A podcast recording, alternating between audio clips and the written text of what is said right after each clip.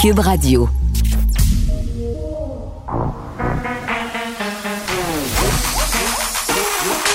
Elle a une opinion sur tous les sujets. Pour elle, toutes les questions peuvent être posées. Geneviève Peterson. Cube, Radio.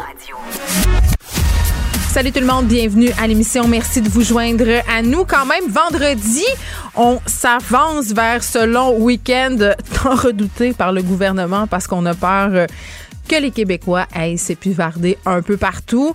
On vous le rappelle, euh, hein, restez chez vous. Je pense qu'on l'a pas répété assez encore. Euh, c'est comme une espèce de tourne-disque qui saute, cette phrase-là. Restez chez vous. Puis ça me faisait tellement rire parce que j'entendais des maires de petites municipalités ce matin à propos du long week-end dire « Venez pas ». Venez pas chez nous. le maire de Saint-Sauveur, parce qu'on le sait, là, destination très prisée des gens euh, de Montréal et de la couronne montréalaise, notamment pour les fameux athlètes. Les gens aiment ça aller se promener à Saint-Sauveur. Il y a des belles couleurs d'automne. Il y a des magasins. Et là, je l'entendais dire Non, mais les couleurs, c'est fini. Monsieur le maire, les couleurs, c'est pas fini, mais c'est un mensonge blanc moi, je, disais ça euh, quand j'étais petite. C'est des mensonges qui sont pas graves. ce type de mensonges-là, on les fait euh, pour le bien de tous. Et dans ce cas-là, euh, je pense que c'est exactement ce dont il s'agit. Les couleurs, c'est pas fini, mais on n'ira pas quand même. Et j'ai envie de vous demander, est-ce que vous avez de la misère à retenir vos ados? Parce que là, aujourd'hui, il y a des journées pédagogiques. On a ce congé lundi autre journée pédagogique mardi. Donc, bon an, mal an, là, dans certaines écoles, on est dans une fin de semaine de quatre jours, voire même cinq jours. Et là, moi, chez nous, c'est vraiment le festival de Maman, je peux-tu faire ça? Maman, je peux-tu faire ci? Et c'est vraiment compliqué de leur dire non. Comment vous faites pour gérer ça? Parce que à 14-15 ans, non, c'est non, puis c'est moi l'adulte, ça fonctionne pas nécessairement. Puis j'ai l'impression que les appels euh, à la participation qu'on fait en ce moment pour les ados, ils les comprennent, mais en même temps, c'est difficile de leur rentrer dans la tête que d'aller prendre une marche à deux mètres de distance avec leurs amis, ben ça serait mieux pas. Tu sais, de les laisser enfermer, c'est tough. Écrivez-moi, donnez-moi donnez-moi vos trucs parce que j'ai vraiment besoin de savoir euh, comment euh, vous y prenez. Peut-être que vous êtes meilleur que moi dans le contrôle euh, de l'adolescent en liberté. Parlant d'ados et d'école, j'ai lu une histoire dans la presse qui, en même temps, est-ce que j'allais dire qui m'a étonné? Mais non, ça m'a pas étonné. Ça m'étonne que ça soit pas arrivé avant. Il y a des gens qui distribuent des pamphlets anti-masques aux sorties des écoles, des écoles secondaires euh, en particulier. Et vraiment, euh, on s'est pointé dans un. Puis quand je dis on, je parle des journalistes de la presse, se sont pointés dans le quartier Villeray. Et vraiment, à la sortie de l'école, il y avait une madame, Stéphanie Desroches, et son nom. C'est une militante anti-vaccin notoire. Euh, en fait, elle est impliquée dans le mouvement Hugs Over Mask. Vous savez, ces gens qui font des câlins non sollicités lors euh, des manifestations anti-masques. Et Stéphanie euh, Desroches distribuait des pamphlets aux élèves. Elle leur disait, écoutez, là, hein, vous n'êtes pas obligé de porter le masque. Euh, il y a même des lois qui vous protègent si vous ne voulez pas le porter. Votre école ne peut pas vous obliger à le porter et elle en beurrait épais en en rajoutant une couche. Elle dit Écoutez, moi, je suis immunosupprimée, j'ai eu le cancer, puis je me promène quand même partout, puis je fais des câlins. Et elle arrive aussi avec un argument qui circule beaucoup en ce moment, notamment dans ma boîte courriel. Ça arrive plusieurs fois par jour qu'il y a des gens qui m'écrivent pour me dire qu'en ce moment, au Québec, le nombre de décès par suicide surpasse celui du nombre de morts liés à la COVID-19. C'est faux, OK? C'est archi faux, là. C'est pas vrai. Et vraiment, quand on dit ça à des ados, ça peut frapper l'imaginaire, surtout ça peut mélanger bien des affaires parce qu'on parle beaucoup de santé mentale chez les jeunes. Les jeunes sont inquiets pour leurs amis, peuvent passer à travers un petit coup de blouse. Donc, moi, je trouve ça euh, particulièrement préoccupant. Et cette femme-là, euh, Madame Desrochers, publie des vidéos sur Facebook. Elle dit J'ai retiré un de mes enfants de l'école parce que la direction l'oblige à porter un masque malgré une exemption euh, médicale. Et là, l'école va à l'encontre de mes droits parentaux. Ben, ton droit parental, madame, là, tu peux faire l'école à la maison à ton enfant. Hein, si jamais le système global scolaire, la grande machination ne te convient pas, là, fais l'école à la maison. Et arrête de distribuer des tracts. Puis écoute, c'est tellement inquiétant parce que, on le sait, là, l'adolescence, c'est l'âge de la contestation. Hein? Puis on le sait aussi là qu'en ce moment, nos ados, ils essaient de trouver euh, des raisons justement pour ne pas porter le masque, ne pas respecter la distanciation parce que ça leur tente pas et c'est tout à fait normal. Donc on n'a vraiment pas besoin que des imbéciles se promènent autour de nos écoles et leur arrivent avec des arguments euh, afin qu'ils puissent contester ce port du masque et challenger cette histoire-là. Vraiment pas. Et j'espère euh, qu'on va les intercepter ces gens-là. J'entendais qu'il y avait des policiers qui circulaient autour des écoles. Ma fille même m'en a parlé hier soir même, me disant Maman, les policiers se promènent en vélo, il y a vraiment du contrôle qui est fait, c'est une bonne chose. Bien, profitez-en donc pour contrôler ces personnes-là sans jugement qui essayent de convaincre nos ados que les mesures sanitaires, c'est de la merde. Bon. Euh, appelons euh, un chat un chat. un adage que notre premier ministre ne semble pas euh, vouloir mettre en pratique. Tantôt, je l'entendais en point de presse, euh, évidemment, sur cette nomination de Yann Lafrenière comme ministre des Affaires autochtones. Euh, on aura par ailleurs Michel Audette, à qui on a parlé plus tôt la semaine dernière de cette histoire de Joyce Echaquan en réaction à cette nomination. Et là, dans la foulée du point de presse, le premier ministre Legault qui se refuse toujours à utiliser l'expression racisme systémique. Je veux dire, à un moment donné, à quel point tu as la tête dure? À quel point tu veux pas le dire? Ça apaiserait bien des affaires. Mais non, ça a l'air que qu'on va pas on va pas aller là du côté euh, du gouvernement Legault, mais pour combien de temps là? Parce que quand c'est rendu que juste la bombe fait un post Facebook pour dire qu'il y a du racisme systémique là, il me semble que c'est rendu pas mal mainstream. Hein, c'est plus juste euh, c'est plus juste les social justice warriors de l'internet, les féministes et les gens à gauche là. Régis Labombe il est rendu là. Donc, euh, hein? Quand Régis Labombe est rendu là, là, pas mal tout le monde est rendu là. Allons parler euh, à notre journaliste du bureau d'enquête, Éric Yvan Lemay, à propos euh, du climat toxique qui régnerait à la Fédération des médecins spécialistes du Québec.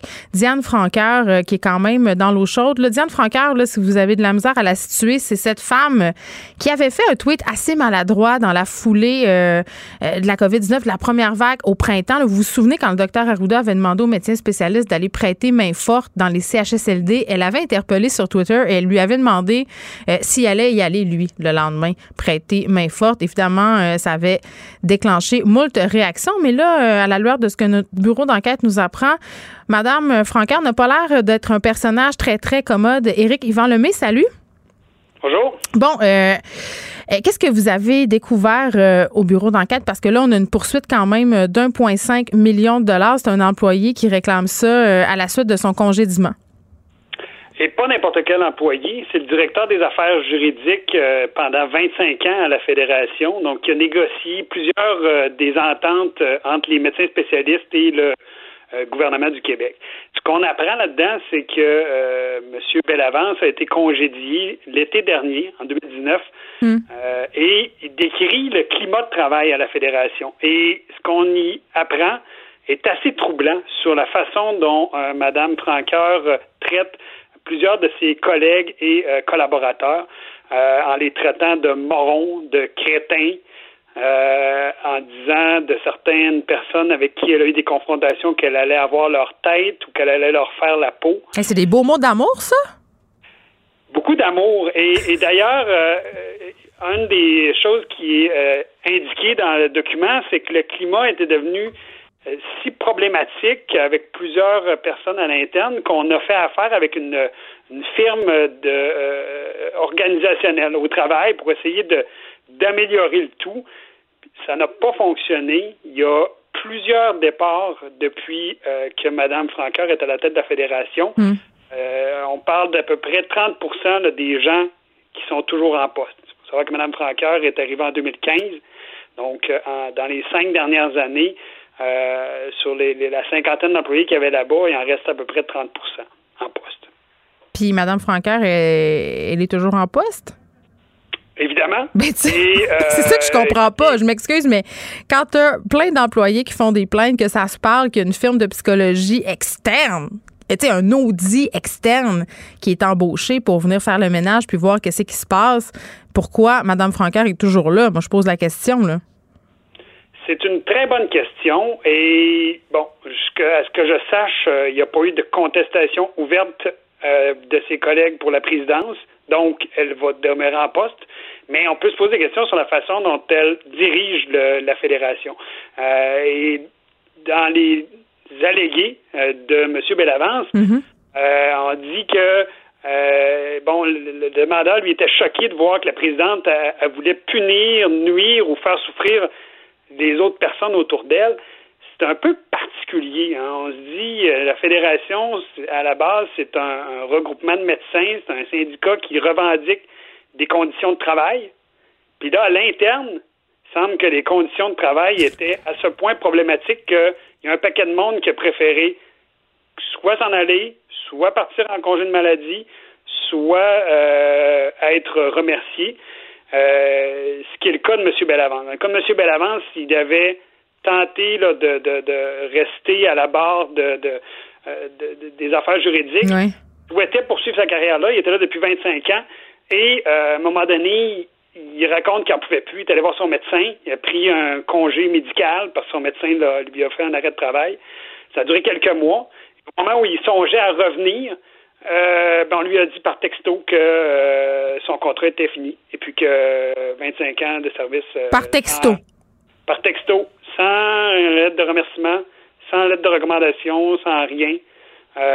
donc, il a été, disons, pour le moins insulté de la façon dont ça s'est passé. on le serait à moins. Et donc, c'est un peu ce qui. Donc, il raconte évidemment sa version des faits la fédération euh, aura à, probablement présenter sa, propre version euh, au, tribunal. Mais disons que ce qui s'en dégage, c'est euh, un, climat de travail toxique. On parle de leadership toxique, d'harcèlement psychologique, de climat de peur. Mon Dieu, es-tu allé à l'école Julie Payette? Écoutez, je, je, pourrais pas comparer avec la situation de la lieutenant-gouverneur. Euh, je connais pas la situation de Mme... Non, c'est moi, c'est moi qui fais la blague. Là. Je te mets pas dans l'eau mais, mais, je, je, sais qu'il y a une, enquête euh, à Ottawa là-dessus, mais hmm. ça, disons que ça ouvre euh, la, la, la, fenêtre sur euh, des jeux de coulisses à la Fédération des médecins spécialistes dont on n'aurait pas pu euh, se douter. Mais non, parce qu'il s'agit de médecins. Et puis évidemment, la question de la violence psychologique, la santé psychologique, euh, ça fait partie, entre guillemets, de leur mandat, surtout euh, au sein d'une fédération. On est supposé avoir à cœur l'intérêt de ses membres. Donc évidemment, ça paraît bien, bien mal. Éric Yvan Lemay, merci, qui est journaliste à notre bureau d'enquête du Journal de Montréal. Vous pouvez aller lire sur cette histoire-là évidemment, sur le site euh, du journal. Et euh, bon, avant qu'on parle euh, à la juge Gibault, il y a Jean Charret qui va intenter des poursuites dans le cadre de la commission Mâchuré. On va avoir Jean-Louis Fortin un peu plus tard, à vers 13h30, qui est directeur du bureau d'enquête de Québécois. bon, poursuite qui vise évidemment le gouvernement du Québec relativement aux informations confidentielles euh, sur sa vie privée ainsi que sur sa famille. On se rappelle quand même euh, que Jean-Louis est co-auteur euh, d'un livre qui porte sur toute cette histoire de l'affaire Machuré.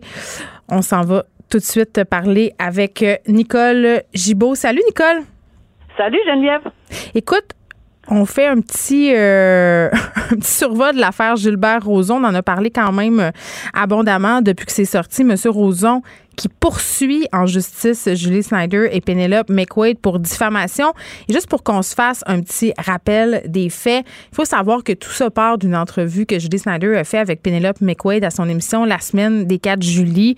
Euh, était question à cette émission, puis pendant cette entrevue, notamment du mouvement de dénonciation. Penelope McQuaid est revenue euh, sur les accusations qu'elle a portées contre M. Roson euh, par rapport à une agression sexuelle qui aurait eu dans une qui aurait eu lieu dans une toilette à l'époque. Ça fait quand même un petit bout et Julie Snyder en a profité pour euh, parler de son expérience euh, avec Monsieur Roson, une expérience qu'elle aurait eue à l'époque en France.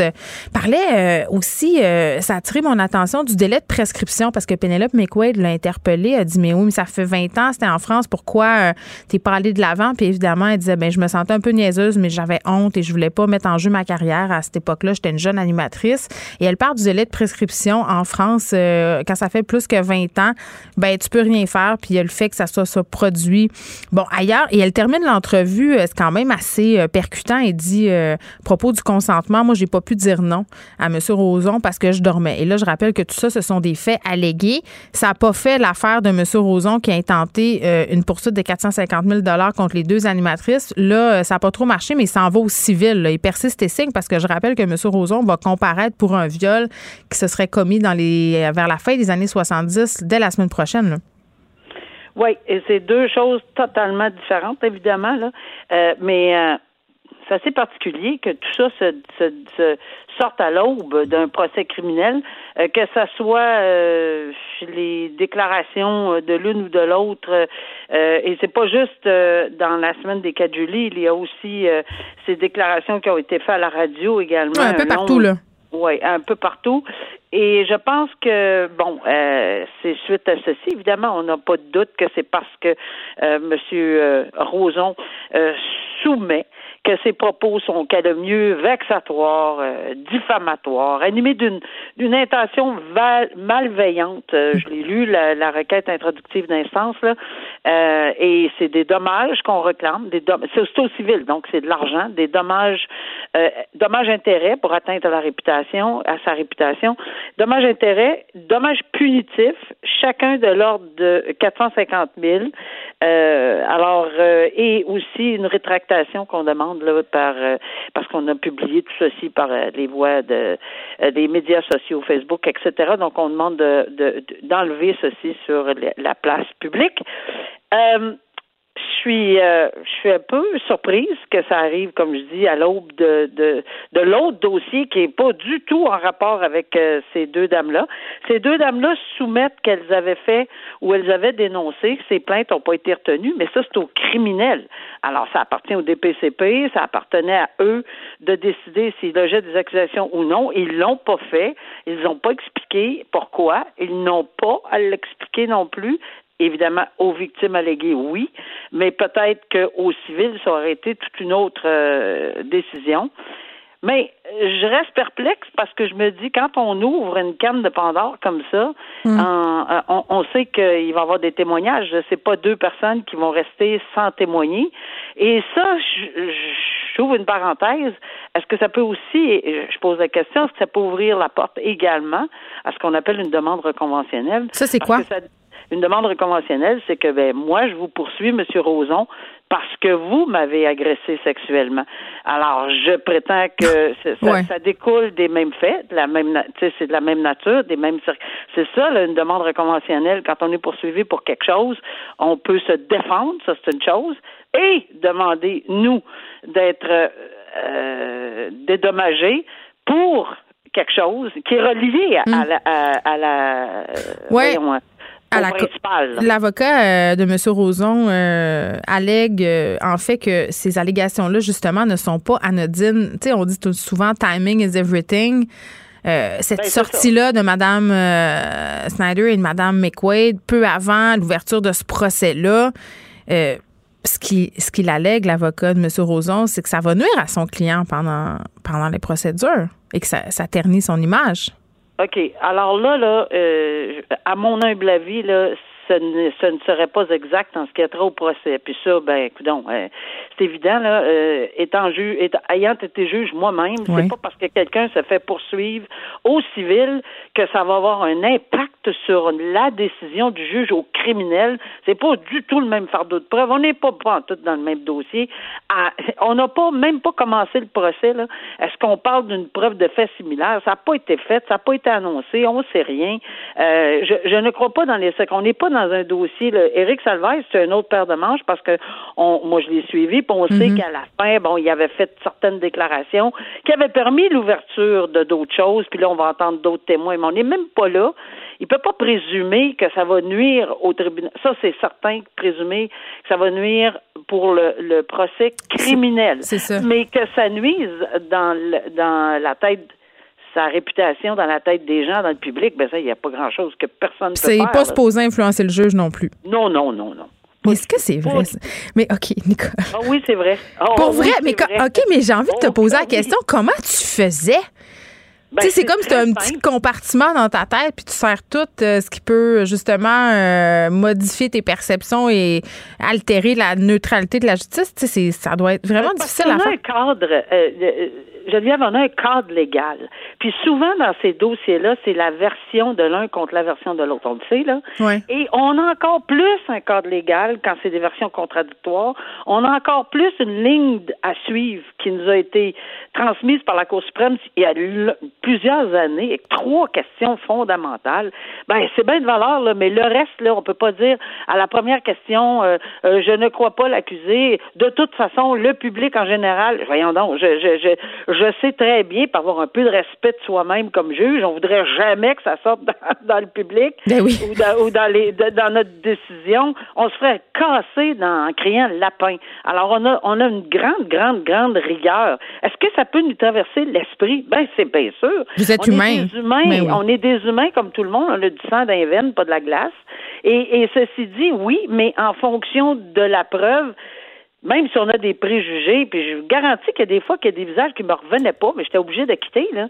Parce que je ne l'avais pas la preuve hors de tout doute raisonnable, même si, regarde, entre vous et moi, là, souvent ça me revenait pas du tout cette affaire-là. Ben, j'avais pas le choix en suivant les paramètres hmm. avec rigueur. Je pense qu'il faut rappeler aussi à nos auditeurs, euh, Nicole, que c'est pas parce que c'est vrai. Puis là, je suis pas en train de dire que c'est vrai ce que Mme euh, McQuaid et Snyder ont avancé. On le sait pas. Euh, on n'est pas allé au bout de cette procédure-là.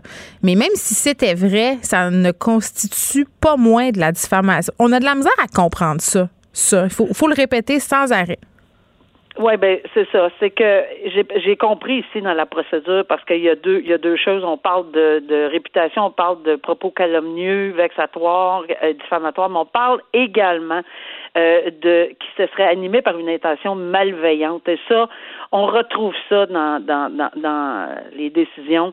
Euh, dans quel but? Pourquoi on fait ça? Dans quel but exactement? Puis c'est sûr qu'on va le mettre en preuve là, que, que, et on va tenter. Je dis pas que ça va passer moi non plus parce que j'ai aucune espèce d'idée du futur moi non plus ce qui va mm. arriver à ce dossier-là, mais on va tenter que de peut-être de mettre en, en, en lumière qu'à deux semaines d'un procès criminel, tentant peut-être de puis c'est peut-être à tort, là. Tout le monde va dire écoutez, non, non, non, non, non, au niveau juridique, hmm. mais quand même, il est allégué, et oui, c'est allégué dans cette procédure-là, que ça peut être euh, vraiment une eh, c'est animé, cette, euh, ces déclarations-là, des, ces deux dames-là, qui sont peut-être vraies, ben, il n'y a rien là-dessus, on, on décide pas là-dessus, mais euh, qui sont animées par une intention malveillante, mais c'est son fardeau de preuve à Roson. Alors, ces dames-là, je ne pense pas qu'ils vont rester à la maison et qui ne témoigneront pas. Là.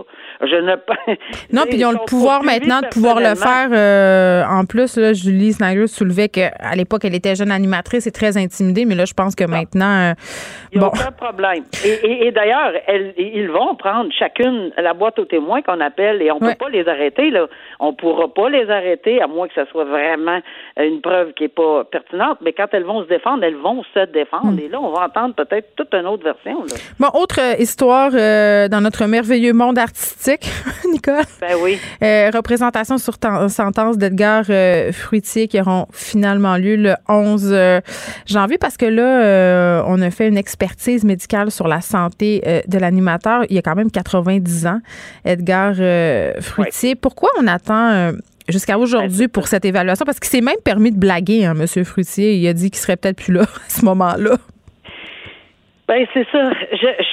j'avoue que je peux comprendre qu'on demande une expertise sur la santé parce qu'on ne sait pas à quel à quoi on il peut euh, ça peut arriver là, mm-hmm. que c'est une sentence de détention?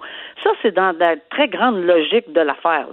Mais pourquoi attendre aujourd'hui alors que puis j'allais retourner dans mes notes et, et j'ai vu que c'était fixé à au 9 octobre pour représentation, pour pas pour orientation, mais d'après moi, là, ce que je lisais dans les papiers, c'est que c'était pour représentation sur sentence.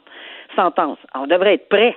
Alors, il me semble qu'il y avait juste il y a 89, puis il y avait encore 89 quand il était déclaré quand il s'est déclaré coupable, puis qu'on a remis, il va avoir 90, ça change rien, là, 89, 90 pourquoi pas se préparer d'avance? C'est ça que je trouve désolant, puis que j'étais nettement impatiente sur le banc quand on m'arrivait avec des demandes de dernière minute comme ça. Je suis prête là, pour entendre. On a réservé du temps de banc, j'imagine, à moins que ce soit juste un pro format qu'on appelle là. Mais si on avait réservé du temps de banc, pourquoi? C'est sûr que si le juge disait non, Bon, ben là, ça commence. Vous m'enlevez un élément. Je peux pas faire mes représentations complètes. Euh, sais, alors, ça engage tout un autre débat. Puis des fois, on est mieux de dire bon, c'est correct, on le remet. Mais vraiment, je trouve ça désolant de faire perdre du temps à la justice aujourd'hui qui fait en sorte. Oui, parce qu'on le savait. Tu sais, je veux dire ben, comme toi. Savait, On savait quel âge il avait. Là, premièrement, là, on n'est pas tombé à bonne notre chaise. Là. Ben non. Alors, son état de santé avait pas l'air bien, bien non plus auparavant. On avait plusieurs indicateurs. On fait un retour sur cet homme euh, qui s'en est pris à une chauffeuse d'autobus euh, parce qu'elle lui demandait de porter le masque. Puis on en a parlé euh, quand c'est arrivé. On, était toutes les deux assez assez circonspect, puis en même temps, on n'était pas très étonnés. On pouvait s'attendre à ce que ce type d'incident, malheureusement, se produise, étant donné que la tension est là et qu'il y a des gens qui ont des problèmes de santé mentale qui sont accrus par le confinement. Et là, semble-t-il que ça serait le cas, cet homme qui a été reconnu inapte à comparaître. Oui, puis ça, c'est important parce que on, on le répète pas assez souvent bon, les gens vont peut-être penser que tu ah bon, c'est bien, c'est, c'est, c'est, il, pas responsable criminellement. C'est pas du tout ça. C'est pas du tout ça. Oui, c'est important de l'expliquer là. Oui, au moment de la comparution, c'est extrêmement fréquent qu'on demande d'avoir une expertise sur l'aptitude. L'aptitude à comparaître, ça veut dire est-il apte à jaser avec son procureur, à comprendre la nature des accusations, à lui expliquer des points importants pour se préparer une défense s'il y a lieu mm. et qu'il y un dialogue? Euh, on a cru comprendre que lors de la première fois où il, aura, où, où ça, il était devant le tribunal, il y avait des propos partout. Prétendait être prince de Dieu. En tout cas, toutes sortes de propos qui étaient assez euh, euh, inquiétants, mettons, terriblement inquiétant. Je n'étais pas surprise du tout. C'était décousu en plus. Là. il avait pas l'air d'être. Il avait perdu un peu contact euh, avec la réalité. Puis tu sais, ça va avoir l'air bizarre ce que je vais dire, euh, Nicole, mais tu sais, cet homme-là, euh, Patrick Desbiens, évidemment, son geste a été critiqué sévèrement. Nous-mêmes, on l'a critiqué. C'était très très grave de s'en être pris à cette personne-là pour des raisons euh, de, portage de masque ou de pas portage de masque. La, pauvre femme faisait juste conduire son autobus. À un moment donné, on a parlé aussi de ça, d'être obligé de policer puis d'en subir les conséquences pour des employés qui ont vraiment pas été formés comme ça. Mais j'espère du moins qu'il y aura accès à des soins parce que c'est vraiment... c'est ça euh, Geneviève, pour le moment, là, il va être euh, sous observation, certainement, là, une trentaine de jours à l'Institut Pinel. J'ai aucun doute, pour l'avoir euh, expérimenté sur le banc, là, c'est vraiment très bien. Il est là. On va... Mais s'il devient apte on va retourner devant le tribunal. Mais c'est correct, mais c'est juste dommage. C'est juste dommage de se dire que dans notre société, parce qu'au niveau de la santé mentale, souvent on l'échappe, mais qu'il y a des gens qui se rendent à commettre des gestes comme ça, qu'il y a des citoyens qui en subissent les conséquences. C'est plus ça que je voulais dire. Nicole Gibault, merci. Il y a des auditeurs qui m'écrivent par rapport euh, à la question que j'ai posée au départ. Qu'est-ce que vous allez faire avec vos ados? Comment les contrôler? J'aime pas ce mot-là, mais en même temps, il faut quand même exercer un certain contrôle. Il y a Chantal euh, Derry, une auditrice, qui me dit pour vrai, elle dit Moi, je vais en prendre des trucs, là parce que j'en ai plus d'arguments pour empêcher. c'est vrai qu'à un moment donné, ça devient illogique. Parce qu'écoutez bien ça, elle me dit, euh, et là, je vais pas nommer euh, le lieu, mais ses enfants, elle, travaillent dans une chaîne de restauration rapide. Donc, toute la journée, euh, quand elles ne sont pas à l'école, évidemment, font leur chiffre dans ce restaurant-là donc, sont avec leur, euh, leur co-travailleurs, les gens avec qui ils travaillent, donc partagent une même bulle, en quelque sorte. Donc, l'argument qui est toujours ramené, c'est OK, mais pourquoi si je passe la journée avec au travail, je peux pas le voir le soir? C'est la même affaire. c'est vrai, là. Tu sais, ma fille, techniquement, me sort toujours la même chose. Si je passe la journée avec mes amis, dans la bulle classe, dans ma classe, pourquoi je peux pas les voir après l'école? Pourquoi on peut pas aller au parc? Pourquoi on peut pas faire un party de sous-sol? Tu sais, c'est difficile de répondre à ça parce que c'est comme si c'était illogique. Puis ce l'est pas parce que moins on a de temps d'exposition avec les personnes, plus on diminue le risque mais c'est difficile à comprendre pour les adolescents. Donc, continuez à m'écrire pour m'aider et aider notre autre auditrice parce que je suis certaine qu'on n'est pas les seuls à être mis au pied du mur par nos adolescents qui ont plus d'un tour euh, dans leur sac pour euh, nous, nous ramener, nous rallier à leur cause. Et leur cause, c'est de se voir. Vous écoutez Geneviève Peterson. Cube Radio.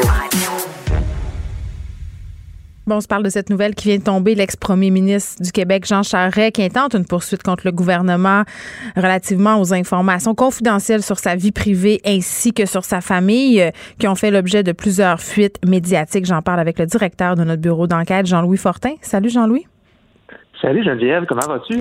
Écoute, euh, je vais rocambolesque. Je dirais ah, ça. moi aussi. on, se clenche la pandémie et là, on va se clencher euh, la poursuite de l'ex-premier ministre euh, Charret. Euh, écoute, tu as dirigé la rédaction du livre choc PLQ Inc. bon, puis tu as parlé notamment comment la police s'était butée au parti de Jean Charret. premièrement, comment tu réagis à cette annonce là, de poursuite? On la voyait venir un peu parce que un des avocats de Jean Charest, Michel Massicotte, était allé à la télévision de Radio-Canada il y a quelques mois pour se plaindre. en janvier. Un ultimatum. Il disait, oui, en mm. janvier, il disait, là, euh, c'est un peu une chasse aux sorcières. Euh, euh, arrêtez de, à un moment donné qu'on ferme l'enquête Machuré. Parce que Machuré, je te le rappelle, c'est une enquête qui existe depuis 2014. Donc, ça fait un bon 6-7 ans là, que les enquêteurs tentent de mettre le grappin, selon eux, sur les acteurs d'un système de financement illégal au Parti libéral du Québec, c'est-à-dire la grande thèse derrière tout ça, évidemment, qui, est loin d'avoir été prouvée en cours, il n'y a personne d'arrêté à l'heure où on se parle, mais la grande thèse, c'est que le Parti libéral du Québec aurait ni plus ni moins que monnayer des contrats publics, monnayer de l'influence hmm. euh, aux riches firmes de génie qui, en retour, ben, donnaient, faisaient des contributions euh, au Parti libéral. Alors ça, c'est ce que les enquêteurs tentent de démontrer. Et donc, depuis 2014, Jean Charest, mais pas juste lui, son ancien argentier Marc Bibot, euh, l'ancienne euh, responsable du financement du PLQ, Violette Trépanier, l'ancien PDG de l'AMT, Joël Gauthier, toute une brochette de gens euh, éminents virés du Parti libéral ont fait l'objet d'une surveillance policière, ont fait l'objet euh, de rencontres parfois avec les policiers. Dans le cas de Jean Charest, même, euh, on avait révélé que ses passages à la frontière avaient été épiés par la police. ses, comptes bancaires avaient été même surveillés. Donc, il est dans la mire des enquêteurs, Jean Charest, depuis 2014. Et là, ben, il en a assez. Il poursuit effectivement aujourd'hui euh, le gouvernement du Québec. Lui dit qu'il n'y a rien à se reprocher. Puis, tu sais, je faisais des entrevues euh, dans la foulée de l'affaire euh, Nathalie Normando qui a bénéficié d'un arrêt Jordan. Puis, tu sais, on soulignait quand même Marc Bibot puis Jean Charest, là, eux autres s'en tirent pas mal bien. Bien, Jean Charest prend aujourd'hui l'angle de sa vie privée. cest que lui, ce qu'il allègue, c'est que l'UPAC, et donc par extension le gouvernement du Québec, hmm sont responsables de s'assurer que leurs enquêtes et que les informations qu'ils qu'ils euh, collectent sur des suspects ou des personnes d'intérêt euh, restent justement confidentielles. Vraisemblablement, il n'a pas aimé les nombreux reportages médiatiques dont il a fait l'objet. Mais il faut bien, je te fais, je te, je te fais remarquer qu'il poursuit aucun média là-dedans. Là poursuit pas euh, euh TVA, Radio-Canada, Journal de Montréal, euh, il poursuit personne. Il poursuit uniquement le gouvernement du Québec. Euh, pour là, je viens d'avoir le document, la requête introductive. Il demande un million de dollars en dommages en dommages punitifs et un mm. autre 50 000 pour faire beau en dommages moraux. Donc, un million cinquante mille dollars, c'est la somme qu'il réclame au gouvernement du Québec. Euh, il a sorti également un court communiqué dans lequel il dit que hmm. euh, bon, euh, je déplore une violation de ma vie privée, les fuites sont illégales, constituent une entrave à la justice. Ce qui est intéressant aussi, Geneviève, c'est qu'on se rend compte qu'il y a eu des négociations en coulisses dans les derniers mois. Il explique qu'il a proposé au gouvernement du Québec de ne pas les poursuivre en échange d'excuses publiques du gouvernement. Donc, il aurait fallu, par exemple, que François Legault, euh, de la même façon, peut-être qu'il s'est excusé euh, cette, hier ou avant-hier, cette semaine, là, euh, à la famille de cette mère. Exactement. Et, là, donc, que, François Legault dise on s'excuse à Jean Charest que des informations d'enquête aient été coulées dans les médias. Alors, évidemment, le gouvernement du Québec a refusé. Jean Charest ensuite dit j'ai offert donc de recourir à la médiation. L'offre a également été refusée. Et donc, il explique que c'est pour ça aujourd'hui qu'il poursuit le gouvernement du Québec. Puis je veux revenir sur ce que tu as dit euh, tantôt, Jean-Louis, à propos de cette sortie qu'avait fait euh, son avocat, euh, Maître Mascotte, en janvier. à ce moment-là, quand même, Jean Charest, j'ai envie de dire, était sur une relancée, c'est-à-dire il était encore pressenti pour briguer la direction du Parti conservateur du Canada. Et non seulement il était pressenti, mais certains envoyaient un candidat parfait, là. Oui ben, parce qu'il est très, très connu au Québec, mais pas juste au Québec, mais c'était certainement le candidat dont le nom résonnait le plus euh, auprès des auprès des Québécois. Bon, c'est ce qui est arrivé finalement après avoir considéré ses appuis, c'est-à-dire ouais, euh, quelqu'un qui, qui, est ciblé par une enquête criminelle, euh, c'est pas nécessairement idéal de, de, de briller. Je, je pense qu'effectivement, c'est à contre-cœur qu'il a qu'il a euh, euh, bon euh, revoir ses plans et, ne pas se présenter. mais Jean Charest, je te rappellerai, a quand même, moi je me rappelle, il y, a, deux ans de ça, il y a deux, trois ans, dans un congrès du Parti libéral, il avait été invité sur scène, il livrait un discours un peu pour motiver les troupes, et il avait même tourné en dérision des fuites médiatiques. Il avait dit essentiellement à la foule, il avait dit euh, ben, vous avez, vous pouvez sûrement prendre des nouvelles de moi dans les médias ces jours-ci, euh, en riant. Donc, euh, à, cette époque-là, il ne semblait vraiment pas être disposé. Il tournait même en dérision les, reportages médiatiques. Et aujourd'hui, ben, ça l'indispose tellement qu'il poursuit le gouvernement pour plus d'un million de dollars. C'est quand même un, un revirement de situation, mais qu'on sentait venir depuis plusieurs mois quand même. Bon, évidemment, au bureau d'enquête, vous allez continuer à fouiller ce dossier-là. Jean-Louis Fortin, merci. Jean-Louis Fortin, qui est directeur euh, de notre bureau d'enquête euh, ici chez Québécois. Geneviève Peterson. Elle réécrit le scénario de l'actualité tous les jours vous écoutez Geneviève Peterson. Cube Radio. Bon, c'est désormais officiel, c'est Yann Lafrenière, une ancienne police qui va remplacer Sylvie Damour au poste de ministre des Affaires autochtones. J'en parle avec Michel Audette, ex-commissaire de l'enquête nationale sur les femmes et les filles autochtones disparues et assassinées. Madame Audette, bonjour. Oui, à vous. Oui, euh, on en avait parlé la semaine dernière euh, ensemble euh, dans la foulée des événements malheureux entourant le drame de Joyce Echaquan de Madame Damour. Je vous avais posé la question, vous, comment vous la trouviez comme ministre des Affaires autochtones? Et corrigez-moi si je me trompe, Madame Odette, mais j'avais l'impression que globalement, vous trouviez pas que son bilan était si pire que ça. J'essaie d'être très poli parce que sur le plan ah! moi, j'aime beaucoup de gens. OK? Ça, j'aime les gens. Mais là, et puis là, fait que vous pouvez arrêter d'être poli? Ben, je vais, je vais être sincère, puis c'est pas, c'est pas facile, écoutez, parce que le côté humain, la personne, euh, je la sens très, très sensible, très humaine. Mais sur le bilan du travail, écoutez, euh, je vais l'avoir dit, c'est quoi les 50 appels euh, qui semblent avoir été mis en œuvre ou qui vont être mis en œuvre? On n'a toujours pas de réponse ou c'est pas clair. Puis je pense que là, M. Legault a fait un message assez clair pour dire bon ben, ça n'a pas avancé, on passe à d'autres choses et avec quelqu'un d'autre. Alors, je vous dirais que pour ma part, euh, j'avais hâte que ce changement-là arrive. Hmm. mais en même temps, rappelons-nous que c'est pas juste une personne qu'il faut changer, c'est aussi revoir comment ce secrétariat-là devrait ou doit faire les choses et comment hmm. un gouvernement doit travailler avec les, les, peuples autochtones.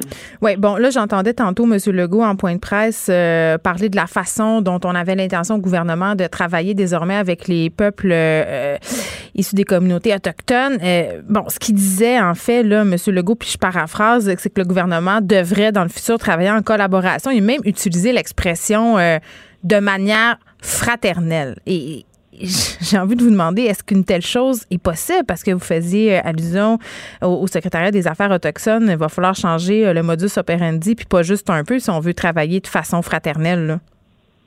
Ben, à mon avis, là, M. Legault ou peu importe le premier ministre au Québec, s'il voulait une rencontre avec son vis-à-vis en Ontario, je pense pas que l'Ontario va lui envoyer le ministre des Relations intergouvernementales. Il va rencontrer le premier ministre. Donc, c'est ça faut qu'on rappelle à chaque fois au premier ministre qui va venir en poste que les nations, ce sont aussi des gouvernements, ce sont nos élus, même si on n'a pas voté pour eux autres ou on a voté pour eux autres, c'est nos types de gouvernance. Donc, ça, faut que ça soit respecté. Et si le ministre des Affaires autochtones, quand on ne sait pas c'est quoi le mandat, ben c'est sûr qu'on veut se retourner vers un premier ministre. Donc, je pense qu'il faut clarifier le mandat exact. Ce que j'ai bien aimé, moi, dans les propos de M. Lafayette, c'est je veux vous rencontrer, je veux savoir ce qu'on va faire ensemble pour que je puisse vous défendre à l'intérieur. Puis c'est une responsabilité de tous les, les MLA, il l'avait dit en anglais, les membres de l'Assemblée législative. Là et c'est nouveau, ça, comme discours. Hmm. En même temps. mais à suivre. Oui, ben oui, puis en même temps, euh, je lisais un peu partout euh, les réactions suite à la nomination de M. Lafrenière. Euh, est-ce que c'est vraiment une bonne chose de, nommer un ancien gars du SPVM dans ces fonctions-là? Écoutez, son nom circule depuis octobre 2019, dans, en arrière, en arrière des, des, des ou des murs. Puis, on a fait des analyses, on a regardé si jamais c'est lui, puis quand moi je sais que c'est une personne qui a représenté un corps de police, euh, puis qu'après ça, ben, je me suis dit, est-ce qu'il va être en mesure d'amener son expertise puis d'être sincère qu'il y a eu des, ben, il le dit lui, là, des pommes pourrites, là, mais qu'il y a eu des lacunes, des faiblesses ou des, des, des injustices, ça peut devenir un bon leader. Mais si c'est un discours juste pour nous rassurer, mais que finalement, ça va donner encore l'impression que ça n'a pas bougé, ça n'a pas changé, c'est pour ça que quand je vous dis, on va être plusieurs à observer de très près euh, le travail et le message que le nouveau ministre va amener. Hmm. En même temps, puis c'est peut-être naïf de ma part euh, de poser cette question-là, mais est-ce que ça serait pas mieux d'avoir une personne issue des Premières Nations pour occuper ce poste-là? Ben, ils en ont même pas au sein même de leur famille politique. alors, donc, ça serait difficile. Puis, un jour, moi, je me suis dit, le jour où je ferais de la politique à une certaine époque, là, euh, et si on me proposait le poste de ministre, si jamais j'étais élu dans mon comté, mm. euh, je sais pas si je dirais oui tout de suite. Pourquoi? Faudrait qu'il se négocie. Ben, parce que des fois, c'est juste pour appliquer une loi qui, qui, qui fait mal puis qu'on ne donne pas de marge de manœuvre, et si on revoit la nomination et son mandat, qui est plus une relation avec les peuples autochtones, d'essayer de, sensibiliser une machine, mais aussi un parti mm. politique, parce que c'est deux interfaces, hein? C'est une culture politique plus un mandat d'un groupe bien précis, avec une diversité, etc., etc. Mm. Alors, c'est assez complexe, mais je me suis dit, courage à ceux et celles qui l'ont fait. Puis j'ai un ami qui a été vice-premier ministre euh, dans sa province, qui est autochtone, et il a fait bouger beaucoup de choses. Ben oui, puis évidemment, mais OK, mais si vous aviez cette assurance-là, puis qu'on vous approchait, Mme Odette, pour vous présenter en politique, seriez-vous ouverte? Pas pour le moment. Pas pour le moment. Je me remets de l'enquête nationale. je comprends. Euh, j'adore la politique et les mocassins que je porte avec l'Université Laval, là, ça me fait une douceur là, tellement importante hmm. de travailler avec les leaders de demain, là, ça, ça hmm. et d'aujourd'hui. Puis ça, pour moi, c'est ça en ce moment ma priorité. Me reconstruire et, faire des belles actions avec euh, les gens de, en éducation. En terminant, euh, Michel Audette, je peux pas m'empêcher de vous demander euh, qu'est-ce que vous pensez du fait que le premier ministre du Québec se refuse encore à admettre et à utiliser l'expression racisme systémique envers les Autochtones? Moi, je pense que le débat il est important, il doit se faire et il se fait. Et ce n'est plus juste les peuples autochtones avec la nation québécoise, mais un mélange de toutes sortes qui est super tough, mais important à, être fait. Puis, je pense que M. Legault doit aussi accepter que dans, au sein même de son parti politique, il y a des gens qui, qui ont déjà fait cette évolution-là ou cette réflexion-là. Ça, c'est un débat. Mais en attendant, il faut les faire en même temps, le débat et les actions. Hmm. Michel Audette, merci. Euh, Michel Audette, qui est ex-commissaire de l'enquête nationale sur les femmes et les filles autochtones disparues et assassinées. Merci de nous avoir parlé aujourd'hui. Geneviève Peterson, la déesse de l'information. Vous écoutez Geneviève Peterson, Cube Radio. Ah, on leur a promis bien des choses à nos préposés aux bénéficiaires euh, pendant qu'on avait besoin d'eux hein, au printemps dernier, euh, alors que la COVID-19 s'abattait sur nous euh, lors de cette première vague. Et là, bon, après avoir reçu leur première paix du gouvernement, plusieurs nouveaux préposés hein, sont déçus de constater ben, qu'ils ne toucheront pas les 26 dollars de l'heure euh, promis. Euh, ils vont les toucher que si le à temps plein hein, et sans jamais s'absenter. Ça, il faut le préciser. On parle avec Jeff Begley, qui est président de la Fédération de la santé et des services sociaux. Monsieur Begley, bonjour. Bonjour, euh, Madame Peterson.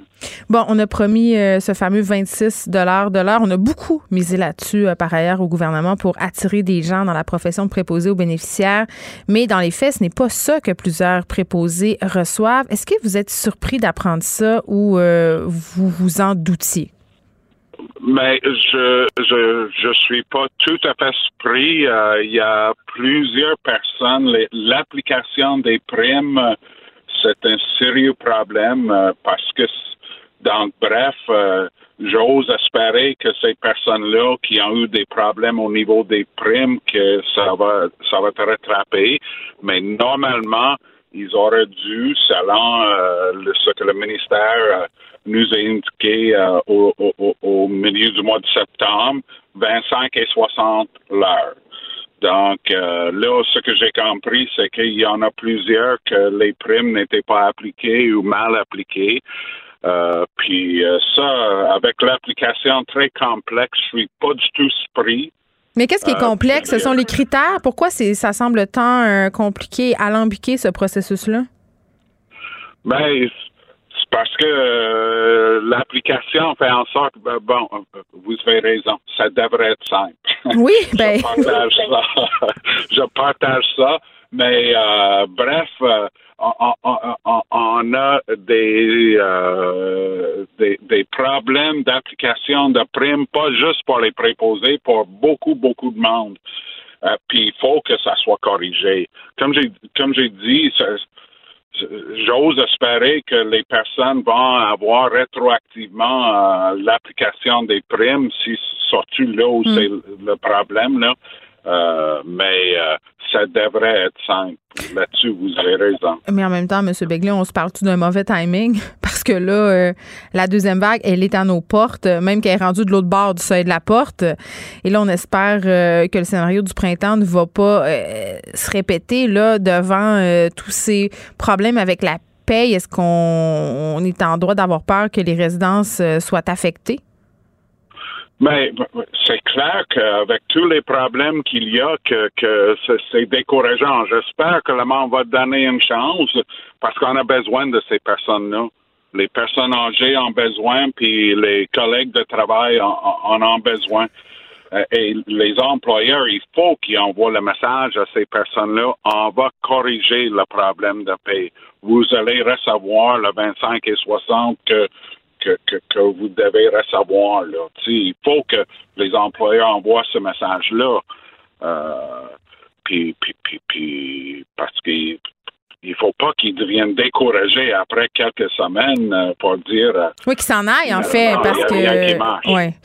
Ben, puis c'est ça, puis ça peut paraître euh, anodin, superficiel, parce que quand on parle de la profession de préposé aux bénéficiaires, il y a tout le temps cette espèce de vocabulaire qui, moi, me tombe profondément sur le gros nerf, de la vocation. Il faut pas parler de paye. Ces gens-là sont supposés de faire ça par amour pour les personnes âgées, mais en même temps, on va pas se cacher là, que c'était un méchant incitatif pour aller suivre cette formation-là, de penser qu'au bout du compte, on allait avoir un salaire euh, euh, avantageux, puis ça enlève rien euh, à ce souhait-là que ces gens ont d'aller prêter main forte en CHSLD. Là.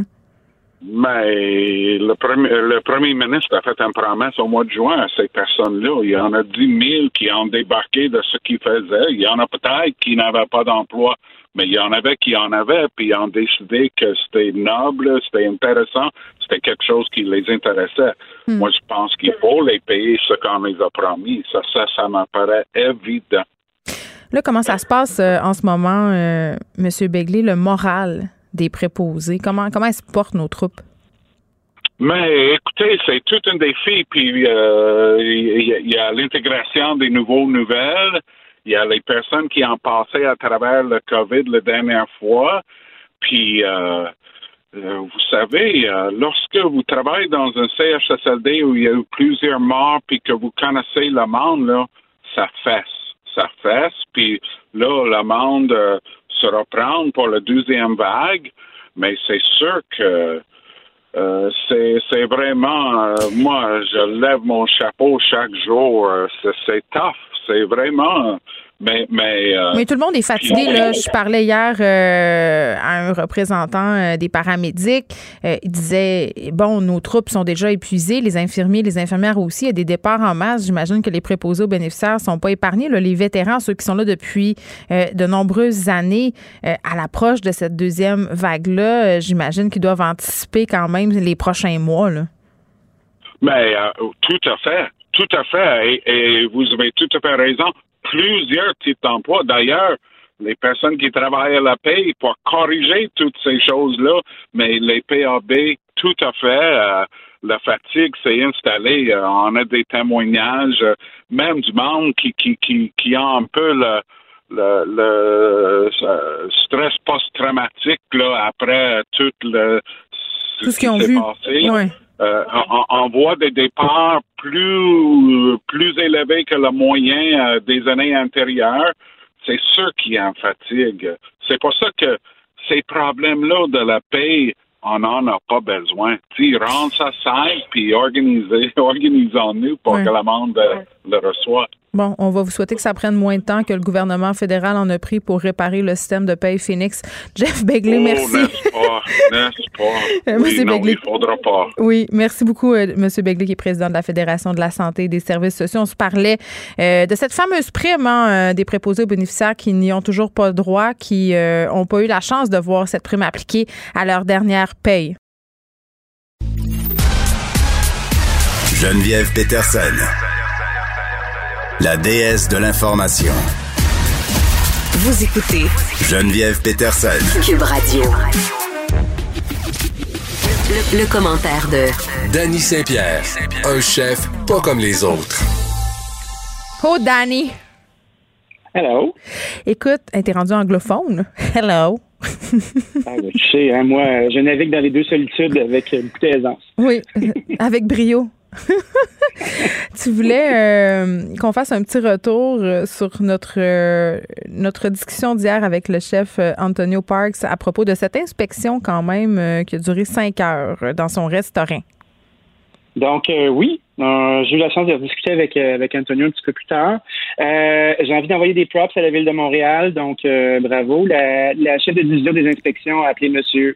Park personnellement pour s'expliquer, puis s'excuser du désagrément, euh, puis de s'assurer que, que tout se passe bien. Euh, on s'est rendu compte aussi en postant euh, Mais est-ce que c'est un hasard? Est-ce que c'est un hasard Que- si elle l'a appelé après euh, que ça a été médiatisé? C'est ça qui est dommage. Ben oui, je pense que c'est dommage, mais tu sais quoi? Moi, j'aime mieux m'accrocher sur ce qui est de positif, puis qu'on on semble Pas moi! identifié à apprendre quelque chose. J'ai dit pas moi. C'est pour ça qu'on est deux, hein? C'est Parce qu'on fait ça. une bonne équipe. Le yin et Euh, le yang. Te- ouais. C'est- J'ai remarqué qu'il y avait une dame, euh, la, la dame qui, qui, fait l'inspection, puis on ne veut pas mettre en lumière euh, qui est cette personne-là. Oui. Mais son profil revenait souvent dans les discussions sur les médias sociaux, donc j'ai l'impression qu'il y a quelqu'un qui va se faire chauffer les oreilles un peu. Puis peut-être que justement les pratiques vont, euh, vont avoir tendance à changer, surtout dans un moment qui est difficile comme ça pour les restaurateurs. Mm. Donc, je pense qu'on a fait œuvre utile. Je pense que notre plateforme a servi à, à peut-être prévenir justement euh, des comportements qui sont un petit peu excessifs comme ça. Donc, euh, bravo à nous. Je suis fier de nous. Il y en a qui ont des petits power trips, hein? C'est des petits pouvoirs de rien, ça. Ça, c'est comme le petit pouvoir de barista quand tu gardes tes écouteurs. Là, Ah non, non, tu me parles pas ces baristas des cafés 8e vague là, qui, qui ont l'air de te faire une faveur quand ils te vendent leur café 10 piastres? Non. Ouais, Non, ben. C'est le même. euh, c'est dans la, dans la société, il y a des petits pouvoirs comme ça. Ah, mais attends, attends, aparté, pas, euh, je, je vais en parler. Les serveurs, là, des restaurants, puis là, sont fermés. là. Je peux parler dans leur dos un peu, là, ils me serviront pas à soir. mais, tu sais, qui sont comme, eh, tu sais, pédants. Je- je- on dirait que c'est un style de service dans certains restaurants euh, dans les grandes villes de te faire sentir comme étant spécial de payer euh, 250 pièces pour un souper. Excuse-moi là, mais rendu là, fais-moi un petit sourire puis dis-moi qu'est-ce que c'est ta carte des vins. Me semble. Je dis ça de même. Mais tu sais, c'est drôle, hein, parce a des établissements, là, on dirait qu'ils veulent pas s'adresser à la plèbe. Puis c'est comme si c'était un espèce de club fermé où euh, les gens avaient peur que si le monde fin vienne, sont, euh, sont un petit peu random, là, tu sais, moi, je, me, je suis dans l'équipe des randoms, là, ben, ça va comme effrayer les clients riches puis euh, péteux du club, euh, du club select, J'ai l'impression que cette drôle de stratégie-là qui est en place, mais là, on est tous égaux devant le contenant en aluminium, que tout le monde redevient vraiment smart. As-tu remarqué? C'est vrai. hein? veulent vendre des affaires. On est, on est redescendu de nos grands chevaux, toi, chose. Eh oui. Oui, oui, c'est ça. La Bon. pandémie, ça, ça, ça nous ramène ça au pâquerette, tu sais. Mais ça Euh, ramène tout le monde sur le même de- pied. OK? Bon, ça, on a réglé le problème des gens snobs qui nous servent en restauration. Arrêtez. Faites-nous des sourires puis soyez contents parce que nous, on est contents de vous voir. Voilà. Tu vois, j'ai fini ça sur une note positive. Bon, l'abbé du Tusson, hein, puis l'abbé qui est poursuivi euh, pour pas payer son loyer, là, moi, ça me fait capoter euh, que l'abbé décide de persister euh, et de signer au lieu de vendre son gros immeuble du centre-ville qui vaut des millions, justement. Je, je comprends pas la stratégie de l'abbé. Mais ça, c'est moi. Mais j'ai- l'impression qu'on est dans une heure euh, de vérité puis d'opportunité pour les, les gros locataires comme ça. Ouais. Euh, tu sais, on sait tous que le pied carré euh, perd de la valeur. On sait tous que les, euh, les entreprises se servent de, de leur pied carré dans les centres d'achat pour être une vitrine. Le commerce, depuis les cinq dernières années, euh, est complètement viré sans dessus-dessous. Viré sur le Les top. entreprises qui se mettent sur la, la protection euh, sur la protection de la faillite ou euh, arrangement avec les créanciers, c'est justement à l'heure de renégocier leurs gros beaux commerciaux. Tu sais, on se moquait beaucoup de Caroline Néron. euh, il y a Ben non, je sais pas pourquoi an. tu dis ça. Ben, je dis ça, je dis ça, puis je dis rien, là, tu sais. Mais euh, qui avait signé un paquet de gros beaux comme ça, euh, puis qui s'était fait, euh, qui avait des, des milliers, des milliers, des milliers. Non, mais c'est de l'erreur dollars qu'ils font toutes. C'est l'erreur que font Oui. tous les entrepreneurs. D'ailleurs, je vais être curieuse de savoir comment se porte Lunetterie Bon Look dans les prochains mois, là, parce qu'eux aussi ont pris ce, ce pari-là qui est très, très risqué de se louer des locaux. Parce que les centres commerciaux, on va pas se le cacher, là, c'est des beaux qui sont mirobolants. Là. Ça va très, très vite. 40, 50 000 piastres de loyer par mois. Tu sais, à un moment donné, il faut que tu en vendes des bijoux là, pour arriver. Il faut que tu en vendes des foulards, des lunettes. Quand tu es un revendeur comme la baie du son, là, t'as pas tu sais, t'as une petite marque maison, mais le reste, là, t'es juste comme un, un distributeur, mais avec une vitrine, là. Ben oui. Euh, moi, je me demande, de, tu sais, Sears a fermé, Eaton's pour les plus vieux a fermé, Simpsons pour les encore plus vieux. Des Des, gén- des généralistes comme ça, il y en a presque plus, là, tu sais. Euh, Zellers est parti. Il y a Simons qui tire bien euh, son épingle du jeu mais qui ont dû quand même faire des investissements majeurs pour un peu se moderniser. Mais tu sais, un bel exemple de de- d'entrepreneur qui a fait un retour en arrière par rapport à l'achat de locaux, là, c'est Bleu Lavande. Je sais pas si tu te rappelles, là, Bleu Lavande, qui est, bon, font toutes sortes de produits dérivés de la lavande. Là, c'est souvent euh, des savons euh, puis des affaires que tu achètes à la belle-mère que t'aimes pas à Noël, malgré que ce sont de merveilleux produits, je tiens à le préciser. Mais, euh, tu sais, un moment donné, il y a- ben oui, c'est ça. Puis il avait fait le pari risqué d'ouvrir euh, Pignon sur rue, mais ils sont revenus en arrière puis euh, ont des points de vente désormais dans des magasins bien assis. Sais, puis je pense que ça, c'est le bon compromis. Ben, quand tu considères que ta marque a besoin d'être visible, une petite vitrine dans un mail, c'est pas idiot. Sauf que le problème, c'est que c'est souvent des relations commerciales qui durent depuis plusieurs années. Puis là, on assiste à une espèce de bras de fer entre la société Oxford, qui est propriétaire des galeries de la capitale, puis les promenades de Gatineau, puis la compagnie de la baie du Son. Tu sais, quand tu commences à faire des chèques pas de fonds à ton euh, à ton à ton propriétaire, là, ça commence à faire dur ton affaire. Puis j'ai l'impression Mais qu'ils vendent leur édifice au centre. Qu'ils vendent leur édifice au centre-ville d'Annie, ils sont assis sur des millions de dollars la baie. Je veux dire, à un moment donné, quand c'est justement, quand c'est rendu que tu fais des, quand tu fais, tu fais des chèques sans fonds à, à ton propriétaire, c'est peut-être le temps que tu vendes quelques actifs. Sans- Moi, je pense que c'est comme une tactique d'intimidation aussi, parce que, tu sais, un propriétaire, là, ben, c'est immobilisé, justement. Ça bouge plus, euh, ça vend des, euh, ça, ça vend un espace. Puis, qu'est-ce que tu vas faire? Tu vas sacrer la baie dehors, tu sais, tu vas comme tu recules les trucks, puis tu vas saisir leurs affaires. Tu sais, ils sont quand même dans une bonne position. Ben, Ils ont assez des belles couvertes. c'est vrai qu'ils ont des belles couvertes. Puis, tu sais, ça, ça se pas au portillon, là, pour faire des locations en ce moment. Il y a personne qui se part des commerces qui se disent, all right, on va ouvrir 70 magasins. là, 10 000 let's go, pieds carrés de vente au détail. Ben oui, let's go. Je veux que tout le monde nous voit. Hein? Euh, les galeries des Laurentides, Avoy donc, signe donc, tout le monde en même temps. Tu sais, euh, l'avenir du centre d'achat commence à être vraiment inquiétante. Non, mais pour vrai, des, pour vrai, non, mais sans joke, là, est-ce que tu penses que les centres d'achat sont appelés à disparaître? Parce que moi, je pense que oui. Puis en même Ben, moi, temps, chaque que fois que j'y vais, le parking est plein. Plein, plein, plein, là, même quand c'est la pandémie. Les centres d'achat, là, c'est souvent un endroit où les gens vont prendre des marches puis se prendre une crème molle. Nous, on allait boire de la vodka qui- ou à la place du Royaume. Ah. Ah, mais toi, t'as écrit un, beau livre là-dessus, d'ailleurs.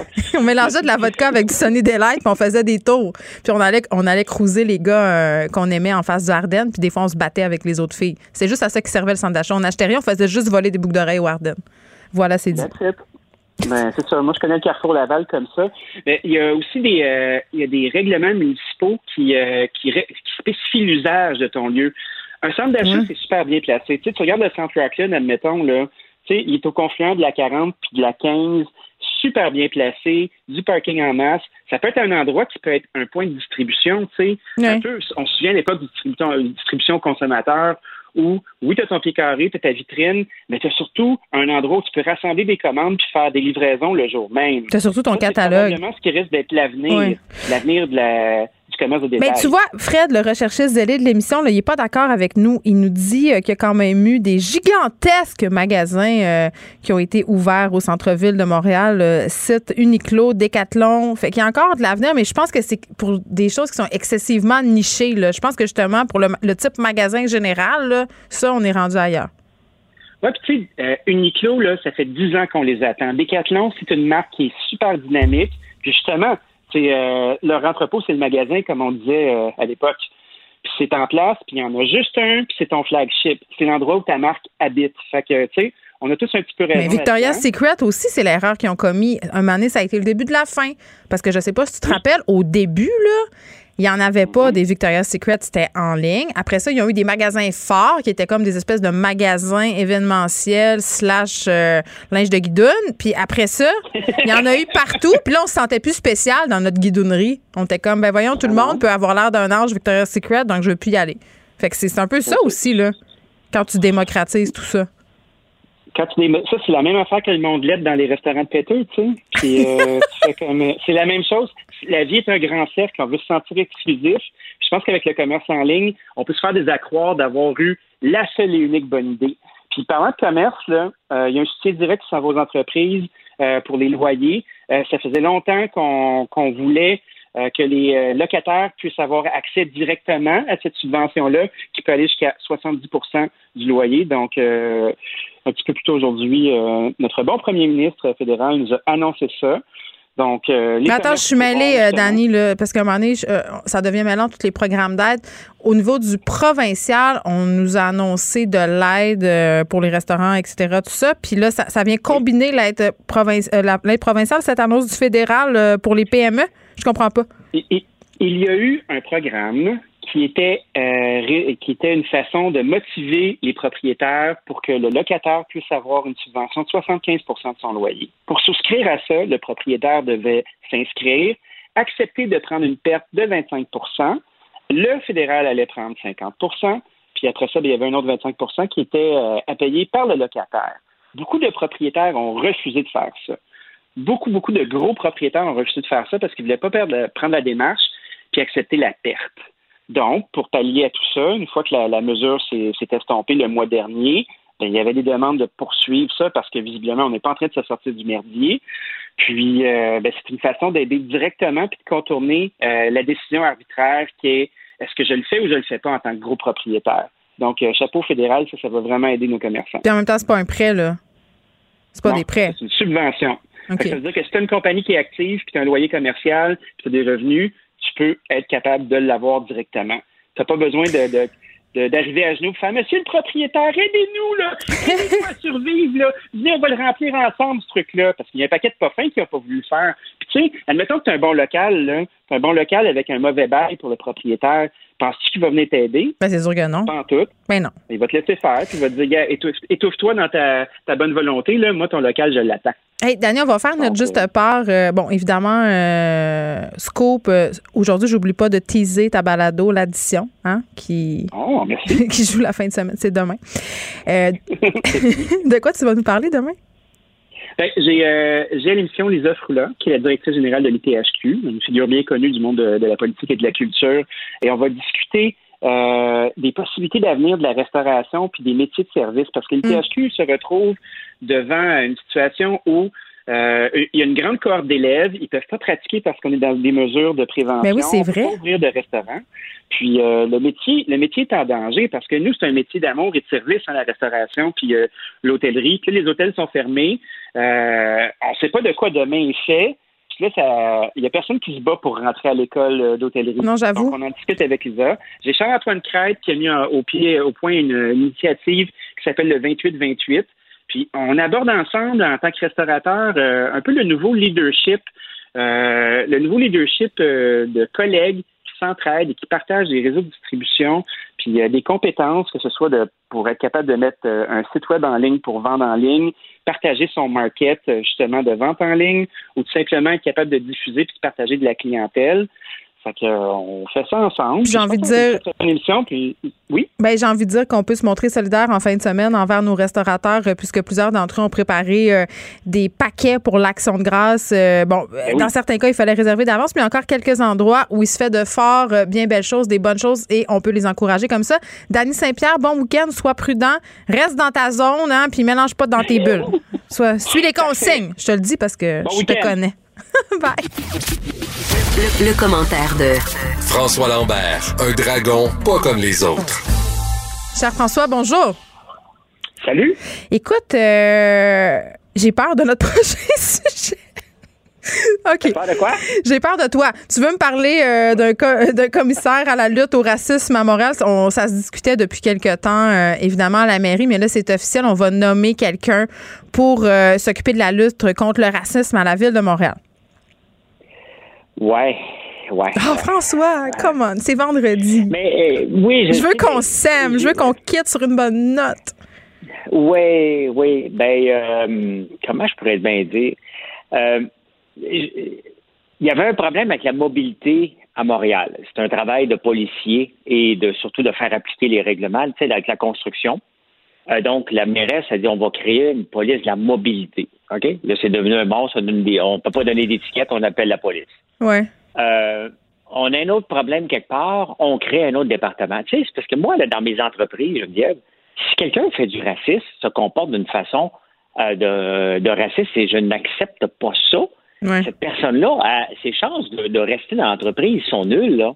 Mais ça, je comprends. Des jokes de mon des jokes. Donc, Ouais. qu'est-ce qu'un commissaire peut bien venir faire? À un moment Ben, donné, là, c'est Ouais, il mais. peut pas rien faire. Il peut pas rien faire. On va créer encore et on va se ramasser avec 10-15 personnes, alors que la réalité, c'est que il y a des gens qui sont racistes, qui ont été éduqués dans le racisme, puis ils se ramassent avec des jobs. Puis à un moment donné, ils envoient des jobs plates, puis euh, où ils embauchent pas des gens d'une certaine nationalité parce que ça ne leur tente pas.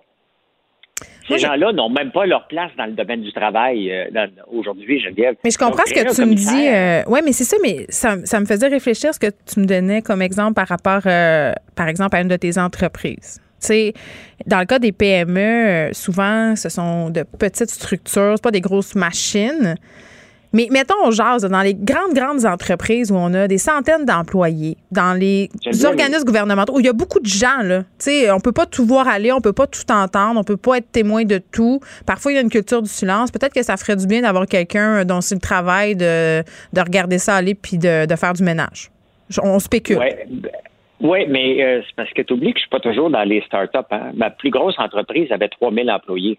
On commence on, on- du racisme, il y a, il y a pu en avoir. C'est une entreprise de quoi? À tonnes. On avait un centre d'appel. Ah, mais c'est qui qui Euh, travaille dans les centres d'appel? Très peu de Québécois. Bon. Ben ça, c'en est un peu du racisme systémique, mettons, on jase. Non, c'est pas du racisme systémique, c'est que les Québécois, c'est nous, on, on- la réalité, c'est qu'on est tout, euh, on était tout le temps en train d'embaucher, euh, mais euh, on n'était pas capable d'en embaucher. On embauchait la personne qui était disponible. hein. Il y avait beaucoup. La réalité, là, si on, si on parle de racisme systémique, puis on parle de centre d'appel, c'est que dans les entreprises, euh, à, à travers la province, ils veulent pas embaucher des immigrants. Nous, on les embauchait parce que À cause de l'accent, mais ça, c'en est du racisme. non, c'est pas, c'est pas, non, non, non, non, non, va pas là. C'est pas l'accent. C'est que personne d'autre qui voulait les embaucher. Ces gens-là venaient chercher de l'expérience de travail. Après six mois, neuf mois, un an, ils, euh, ils s'en allaient ailleurs parce que bon, les gens ne voulaient pas faire carrière dans un centre d'appel, puis c'est bien correct. Mais pourquoi qu'ils venaient chercher de l'expérience de travail? C'est que très peu de gens voulaient les embaucher parce qu'ils sont immigrants, tout simplement. Euh, chez nous, il n'y en avait pas de racisme quand même, qu'on était 3000 employés. Euh, euh, Puis s'il y en avait eu, la personne se serait fait congédier. J'ai pas besoin d'un département à côté qui vient surveiller, voir, hey, toi, t'as-tu respecté le ratio? En partant à respecter des ratios, pour moi, c'est de la discrimination positive. On a souvent discuté de ça. Oui. Là, là-dessus, on est agree to disagree. Je pense que ça, c'est, on s'entendra jamais. c'est correct. Mais, euh, mais moi, créer des départements, elle l'a fait avec la mobilité. Elle le fait toujours. Au lieu de, tu sais, l'imputabilité dans les entreprises, ça doit exister aussi au point de vue des gestionnaires. Mais ça, je suis avec toi. Ça, le c'est vrai. sais, que ça, la réalité, c'est que c'est encore un poste de dépense qui vient d'être créé pour faire peuple, pour faire, regarde, on va s'occuper de la problématique alors qu'il n'y a absolument rien qui va se passer. Et c'est encore de l'argent de nos taxes qui va s'en aller, puis ce département-là va faire exactement comme le département de la mobilité, alors que c'est une job de la police. Quand il y a un gros camion qui a une crane qui est dans une voie réservée, là, c'est pas un, département de mobilité qui doit l'enlever. C'est la police qui doit venir faire sa job. Donc, on, la police ne faisait pas sa job, on crée un autre département à côté, et ce département-là devient immense, puis il se crée des besoins après. C'est et crois-moi, là, quand on a parti l'entreprise de 0 à 3 000 employés, les départements poussaient comme des champignons. Pour être obligé, c'est comme mettre euh, euh, des doigts dans un boyau d'arrosage qui est plein de fuite. OK, t'en mets puis ça sort plus fort à l'autre bord. C'est exactement comment la, la mairesse gère la ville. Elle crée des départements au lieu de s'attaquer aux vrais problèmes. Le vrai problème du racisme, ce sont les gens. Pourquoi des gens sont racistes? Pourquoi des gens sont en poste de supervision puis ils ont un comportement raciste? Ils n'ont peut-être pas leur place parce que ça se corrige pas. Il y, a des, y a des choses, des, des, comportements qui peuvent se corriger chez les gens, puis il y a des gens que tu peux pas corriger. Tu dois simplement dire, regarde, la porte est là, on n'en veut pas de ça ici. Ton comportement ne sera pas corrigeable, puis va-t'en. Euh, ça fait partie aussi du processus d'entreprise de congédier des gens, malheureusement, qui ne font pas partie de la culture. Mais encore faut-il être au courant euh, qu'il y a du racisme dans des institutions et à ce sens, euh, en ce sens-là, pardon, euh, un commissaire peut être utile. Mais écoute, toi, t'es pas d'accord. Moi, je trouve que ça peut être une bonne chose si c'est bien géré. Et là, on pourra s'en reparler dans quelques mois parce que il va avoir. Des... de le dire, le si. Oui, c'est ça. Il va avoir, il va avoir des comptes à rendre, il ou elle. OK, Walmart qui cherche 10 000 employés au Canada. Oui, puis hier, c'était Domino's. Puis là, on va voir tous les syndicats, toutes les, au lieu de voir ça comme une bonne nouvelle, c'est du cheap labor, puis euh, ouais, c'est du salaire probablement à 15 pièces de l'heure, mais c'est une bonne nouvelle. Ça veut dire que Mais Walmart qui n'ont pas des bonnes conditions de travail? Excuse-moi, mais moi j'étais sur cette euh, impression là. Ben, les gens Ou c'est Costco? à travailler chez mais Costco, non, Costco, c'est des 55 000 et plus. Costco, c'est dans une classe à part. Qui est parfait. Euh, sont dans, sont dans leur catégorie. Walmart, c'est le salaire minimum, là, plus, euh, mais il faut que tu chantes la chanson le matin. Là. Je fais partie de la SEC, je suis vraiment content d'être un associé. Je, je, paraphrase. Oui, oui. Mais on ne les voit plus. Ça, c'était une mode des années 2000 euh, au début. tout le monde s'appelait associé, là, puis ils faisaient des gros power. Peut-être Ils prennent vraiment le monde pour des caves. Ils pensent que si tu t'appelles associé, tu vas te sentir donc bien impliqué hein, dans l'entreprise, puis que hein, tu vas te donner à fond. Ma, première job, euh, c'était chez Yellow, et on faisait des meetings comme ça de power le matin. Oh mon Dieu. Et euh, ben, c'était pas pour vendre des souliers. Ce qui était payant, c'était de vendre du Tana. donc, euh, on avait des quotas, puis c'était les gros power. Puis let's go, faut vendre du Tana. Puis let's go, comment on est bon. Bon, en tout cas, le Tana, c'est le produit qu'on met pour protéger nos souliers. Puis c'est vrai, tu sais, ça me fait tellement rire que tu dis ça, François, parce que c'est comme la garantie prolongée quand tu vas dans un magasin d'électronique. C'est comme là qu'ils font à ah, pièce, tu sais. Écoute, j'ai déjà vendu des souliers une madame, là. Elle, devait porter des huit, mais elle les trouvait beaux, puis c'était des neufs. J'ai vendu une patch en arrière, une patch en avant. Ah ouais, on patch. C'est pas ça! oh my God! C'était moi! Ben, non, oui, ben, euh, ben oui, j'étais, j'ai appris de profiteur euh, des gens chez Yellow. C'était épouvantable. On salue, euh, on salue Yellow, c'est nous Ben non, mais c'était une belle expérience de travail, honnêtement. Là, de, de... Moi, j'ai adoré mon expérience. J'ai travaillé peut-être un an, un an et demi chez Yellow. Mais c'était ma première job, puis j'avais des responsabilités. Puis c'était, honnêtement, je renie jamais mon passé, puis c'était le fun. Là. Euh, mais revenons à Walmart, c'est c'est intéressant, puis Domino's aussi. Euh, ce que ça dit, c'est que les gens, là, ils continuent à consommer, mais sont pas prêts à consommer des choses qui coûtent cher. Hein? Donc, c'est un signe, euh, puis ils veulent manger de la pizza. Parce que Domino's aussi, hier, c'était 2000. Tu sais, même Daniel Saint-Pierre qui parlait juste avant toi, c'est recyclé aussi dans la pizza. Euh, parce que c'est un marché, puis les gens s'en vont dans le fast-food, dans le, easy food en ce moment. Puis dans c'est réconfortant. oui, puis il y a vraiment quelque chose euh, euh, d'une tendance là, en ce moment, effectivement.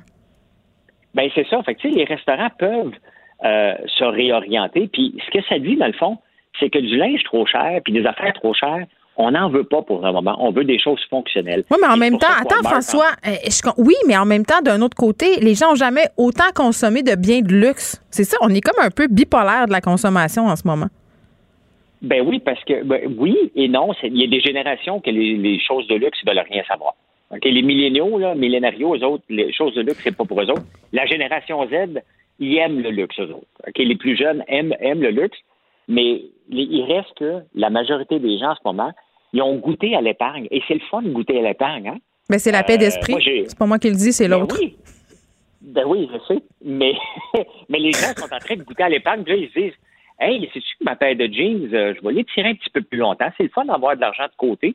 Je peux faire des rénovations, je peux prier à payer mes, mes, mes intérêts sur ma carte de crédit. Et des compagnies comme Walmart en profitent, des compagnies comme Amazon en profitent. Puis toutes les niches qui vendaient du trop, du trop grand haut de gamme, ben, eux autres, ils payent le prix. là.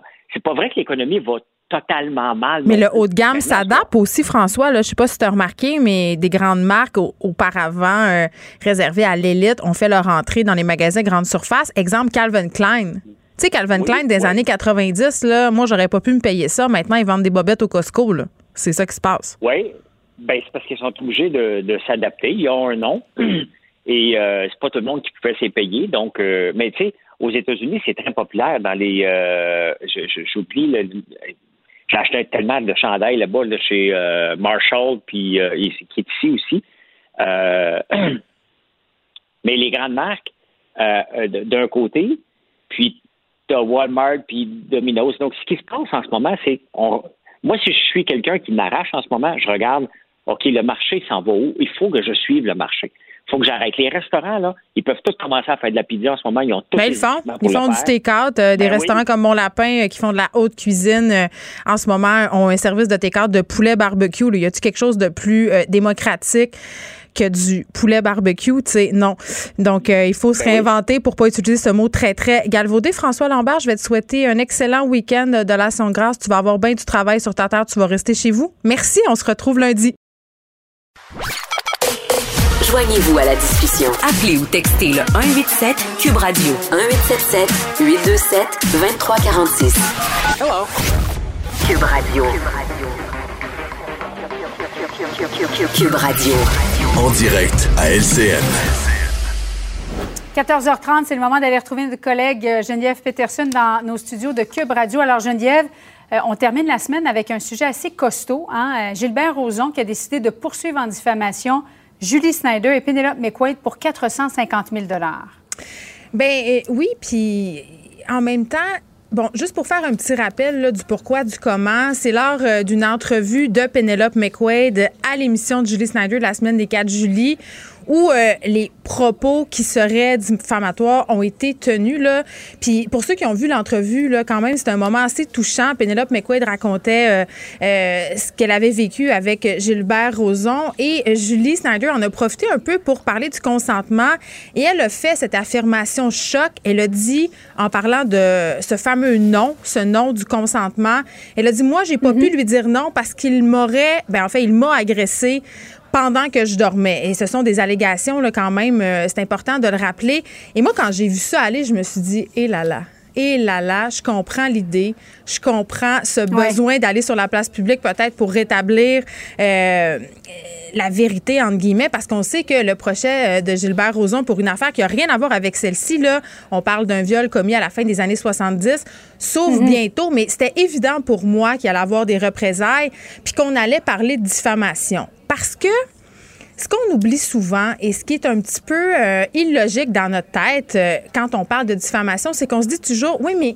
si c'est vrai, c'est pas de la diffamation. Mais non, au sens de la loi, si euh, quelqu'un commet un geste répréhensible, même si c'est vrai, si toi et moi cet après-midi on se met à en parler, euh, que ce soit vrai ou pas, on pourrait être accusé de diffamation et c'est ce qui est invoqué. Et moi, ce qui un peu m'horripile dans cette histoire-là, c'est on invoque que ça peut nuire à l'image de Gilbert Rozon euh, aux yeux du public. je m'excuse.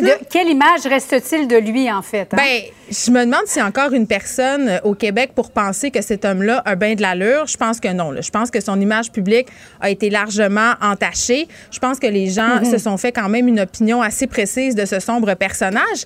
Puis en même temps, quelle image ça amène aussi par rapport à notre système de justice? Si lui poursuit en diffamation, si euh, des histoires comme celle de Penelope McQuaid sont sans arrêt déboutées en cours. on se rappelle là, ce regroupement Les Courageuses, ça n'a pas abouti à rien. Puis là, euh, je vais faire un parallèle avec l'histoire d'Éric Lapointe. Évidemment, ça n'a rien à voir. C'est pas une agression sexuelle, mais Éric Lapointe qui s'en tire avec une absolution, une petite amende de 3 000 À voyons, on donne 3 000 Mais il a plaidé coupable quand même. Je comprends qu'il a plaidé coupable, mais pour quelle raison? Mm-hmm. On pourrait le questionner. Est-ce que c'était plus facile de plaider coupable? Tu sais, à un moment donné, je me dis, moi, je suis une victime, je regarde ça aller. Je regarde ça aller, je fais, ah ouais. Fait que c'est vraiment tentant de porter plainte. C'est vraiment tentant de se dire, ben écoutez, moi, si je vais porter plainte, si je vais raconter tout ce que j'ai vécu encore et encore et encore, et aux policiers, et aux avocats, et à un juge, au final, ça finit toujours de la même façon et on reste sous cette impression quand même que les personnes qui jouissent d'un privilège social, c'est-à-dire soit parce qu'ils sont riches, soit parce qu'ils sont célèbres, ben ils bénéficient toujours d'un espèce de traitement de faveur. Et par rapport à Gilbert Rozon, j'ai envie de dire que Gilbert Rozon nie encore catégoriquement là, un peu comme Harvey Weinstein, qui a nié jusqu'à la toute fin, là, a dit Je suis pas coupable, j'ai rien fait, visé par des accusations euh, jusqu'à deux semaines encore, des hmm. nouvelles accusations de viol qui se seraient produites dans un hôtel de Beverly Hills. Je trouve qu'on envoie un bien drôle de message au public. Si on parle sans arrêt de la confiance ben, envers le système de justice. Puis la justice, c'est une chose, puis il faut qu'elle soit menée, puis il faut que les dénonciations, ça se fasse comme du monde. Mais ce qu'on en retient après, quand on voit des histoires comme ça, ça donne pas le goût. Néanmoins, il y a un procès qui commence mardi prochain pour Gilbert Rozon. Donc, il y a un procès quand même. Ça, ça peut, ça peut encourager néanmoins des présumées victimes à, porter plainte parce que ça va se terminer avec un procès. Bien, ça va se terminer avec un procès. Ce qui va encourager les victimes, c'est l'issue de ce procès-là. Et ça, on ne sait pas encore comment ça va se terminer. On va suivre ça. Voilà, mardi prochain, après, au retour de l'Action de grâce. Merci beaucoup, Geneviève. Bon Bonne fin de semaine à toi. Pour elle, une question sans réponse n'est pas une réponse. Geneviève Peterson. Cube Radio. Tantôt, on se parlait en début d'émission des maires qui enjoignent les gens à ne pas se rendre chez eux euh, puis disent au monde ne circulez pas, venez pas nous voir, les couleurs, c'est fini.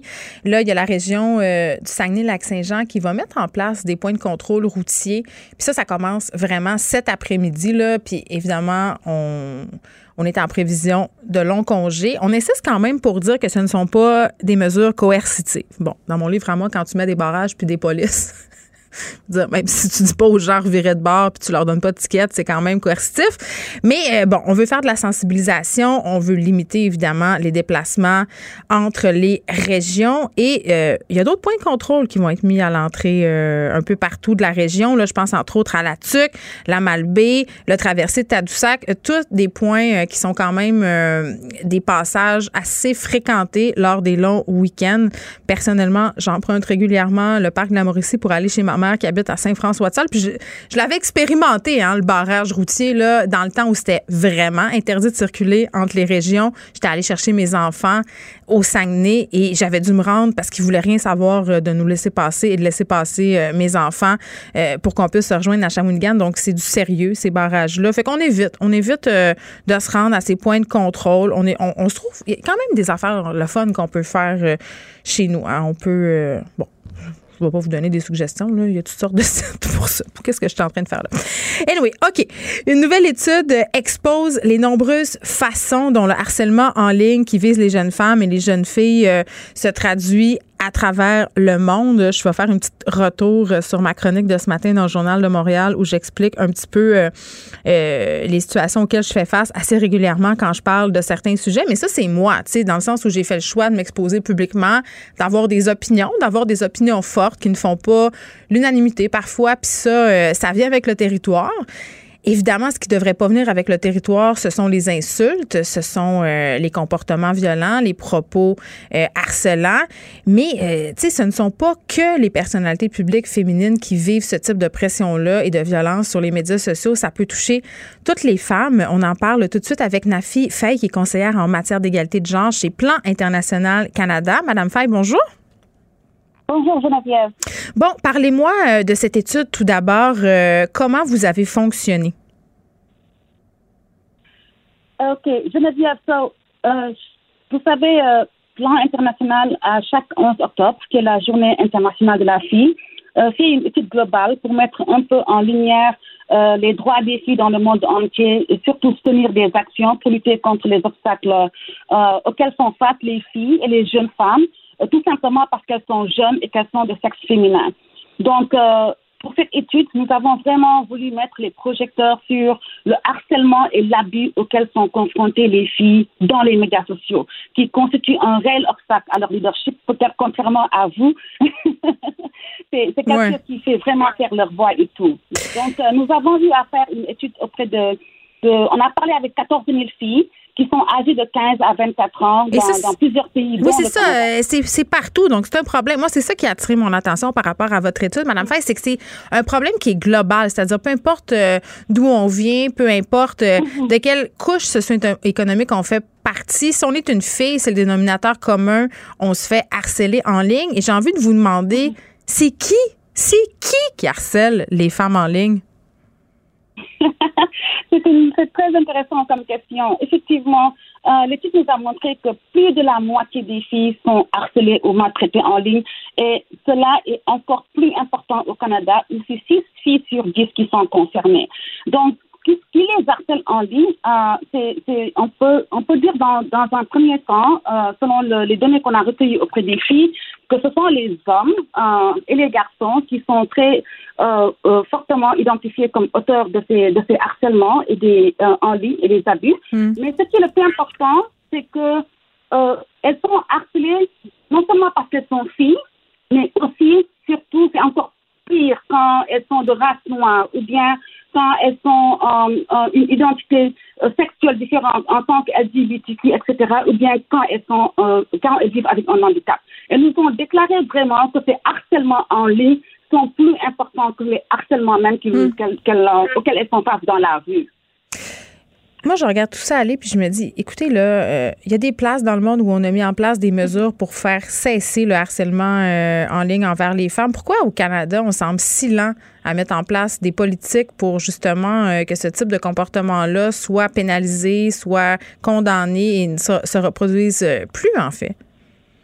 Oui, je pense que très souvent, on oublie que la violence, même si elle est en ligne, ça reste une violence et donc, euh, notre étude a vraiment essayé d'identifier de, plusieurs acteurs qui, qui, sont, euh, euh, qui ont le pouvoir pour adresser cette question-là. et on a demandé parmi ces acteurs figurent les entreprises des médias sociaux, il y a les gouvernements, il y a les familles, il y a d'autres organisations et tout. Mais quand on a demandé aux filles qui sont les acteurs qui, ont, qui doivent être privilégiés pour adresser cela, ils ont nommé les médias sociaux. Donc, c'est la raison pour laquelle, euh, dans le cadre de cette étude, nous lançons vraiment, euh, les filles ont vraiment écrit une lettre ouverte aux médias sociaux tels que Instagram, euh, Twitter, Facebook, TikTok, hmm. pour leur les encourager à créer les moyens pour que les abus et les harcèlements puissent être signalés, euh, pour qu'il y ait aussi surtout des moyens qui fonctionnent vraiment pour elles et pour tous les utilisateurs. Ben oui, puis je trouve ça intéressant euh, ce que vous dites, Madame Fay, parce qu'on a vu cette semaine Facebook fermer des pages en lien avec les idéologies complotistes de QAnon. Euh, est-ce qu'on pourrait espérer que le géant fasse la même affaire pour les pages qui ont du contenu misogyne, parce qu'il y en a plusieurs? C'est ça. Donc, c'est ça l'appel vraiment qu'on veut faire, que les filles ont voulu faire, parce que, euh, comme je viens de mentionner, certaines de ces filles ont écrit une lettre et je veux même en profiter pour demander aux Canadiennes et aux Canadiens euh, d'un océan à l'autre vraiment de, de, de signer euh, cette lettre euh, qui est en ligne s'ils visitent plancanada.ca et tout simplement pour soutenir les filles, pour amplifier leur voix, pour que dans l'urgence, ces entreprises de médias sociaux puissent prendre des, hmm. des, euh, des, initiatives, des actions fortes.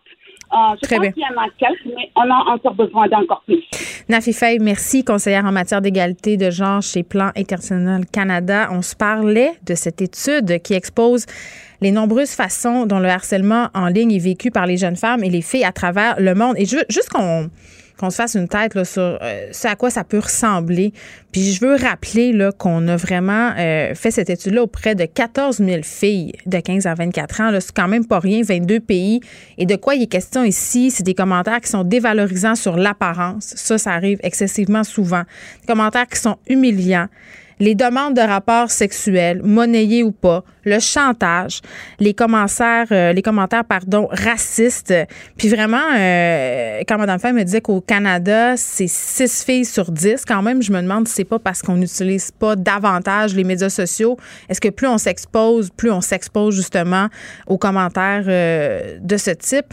En même temps, c'est pas parce qu'on s'expose que ça donne une espèce de licence pour envoyer n'importe quoi. Moi, j'ai bien, bien hâte euh, qu'au niveau de Facebook et d'Instagram, parce que ça se passe beaucoup sur Instagram, notamment pour les jeunes filles, TikTok aussi.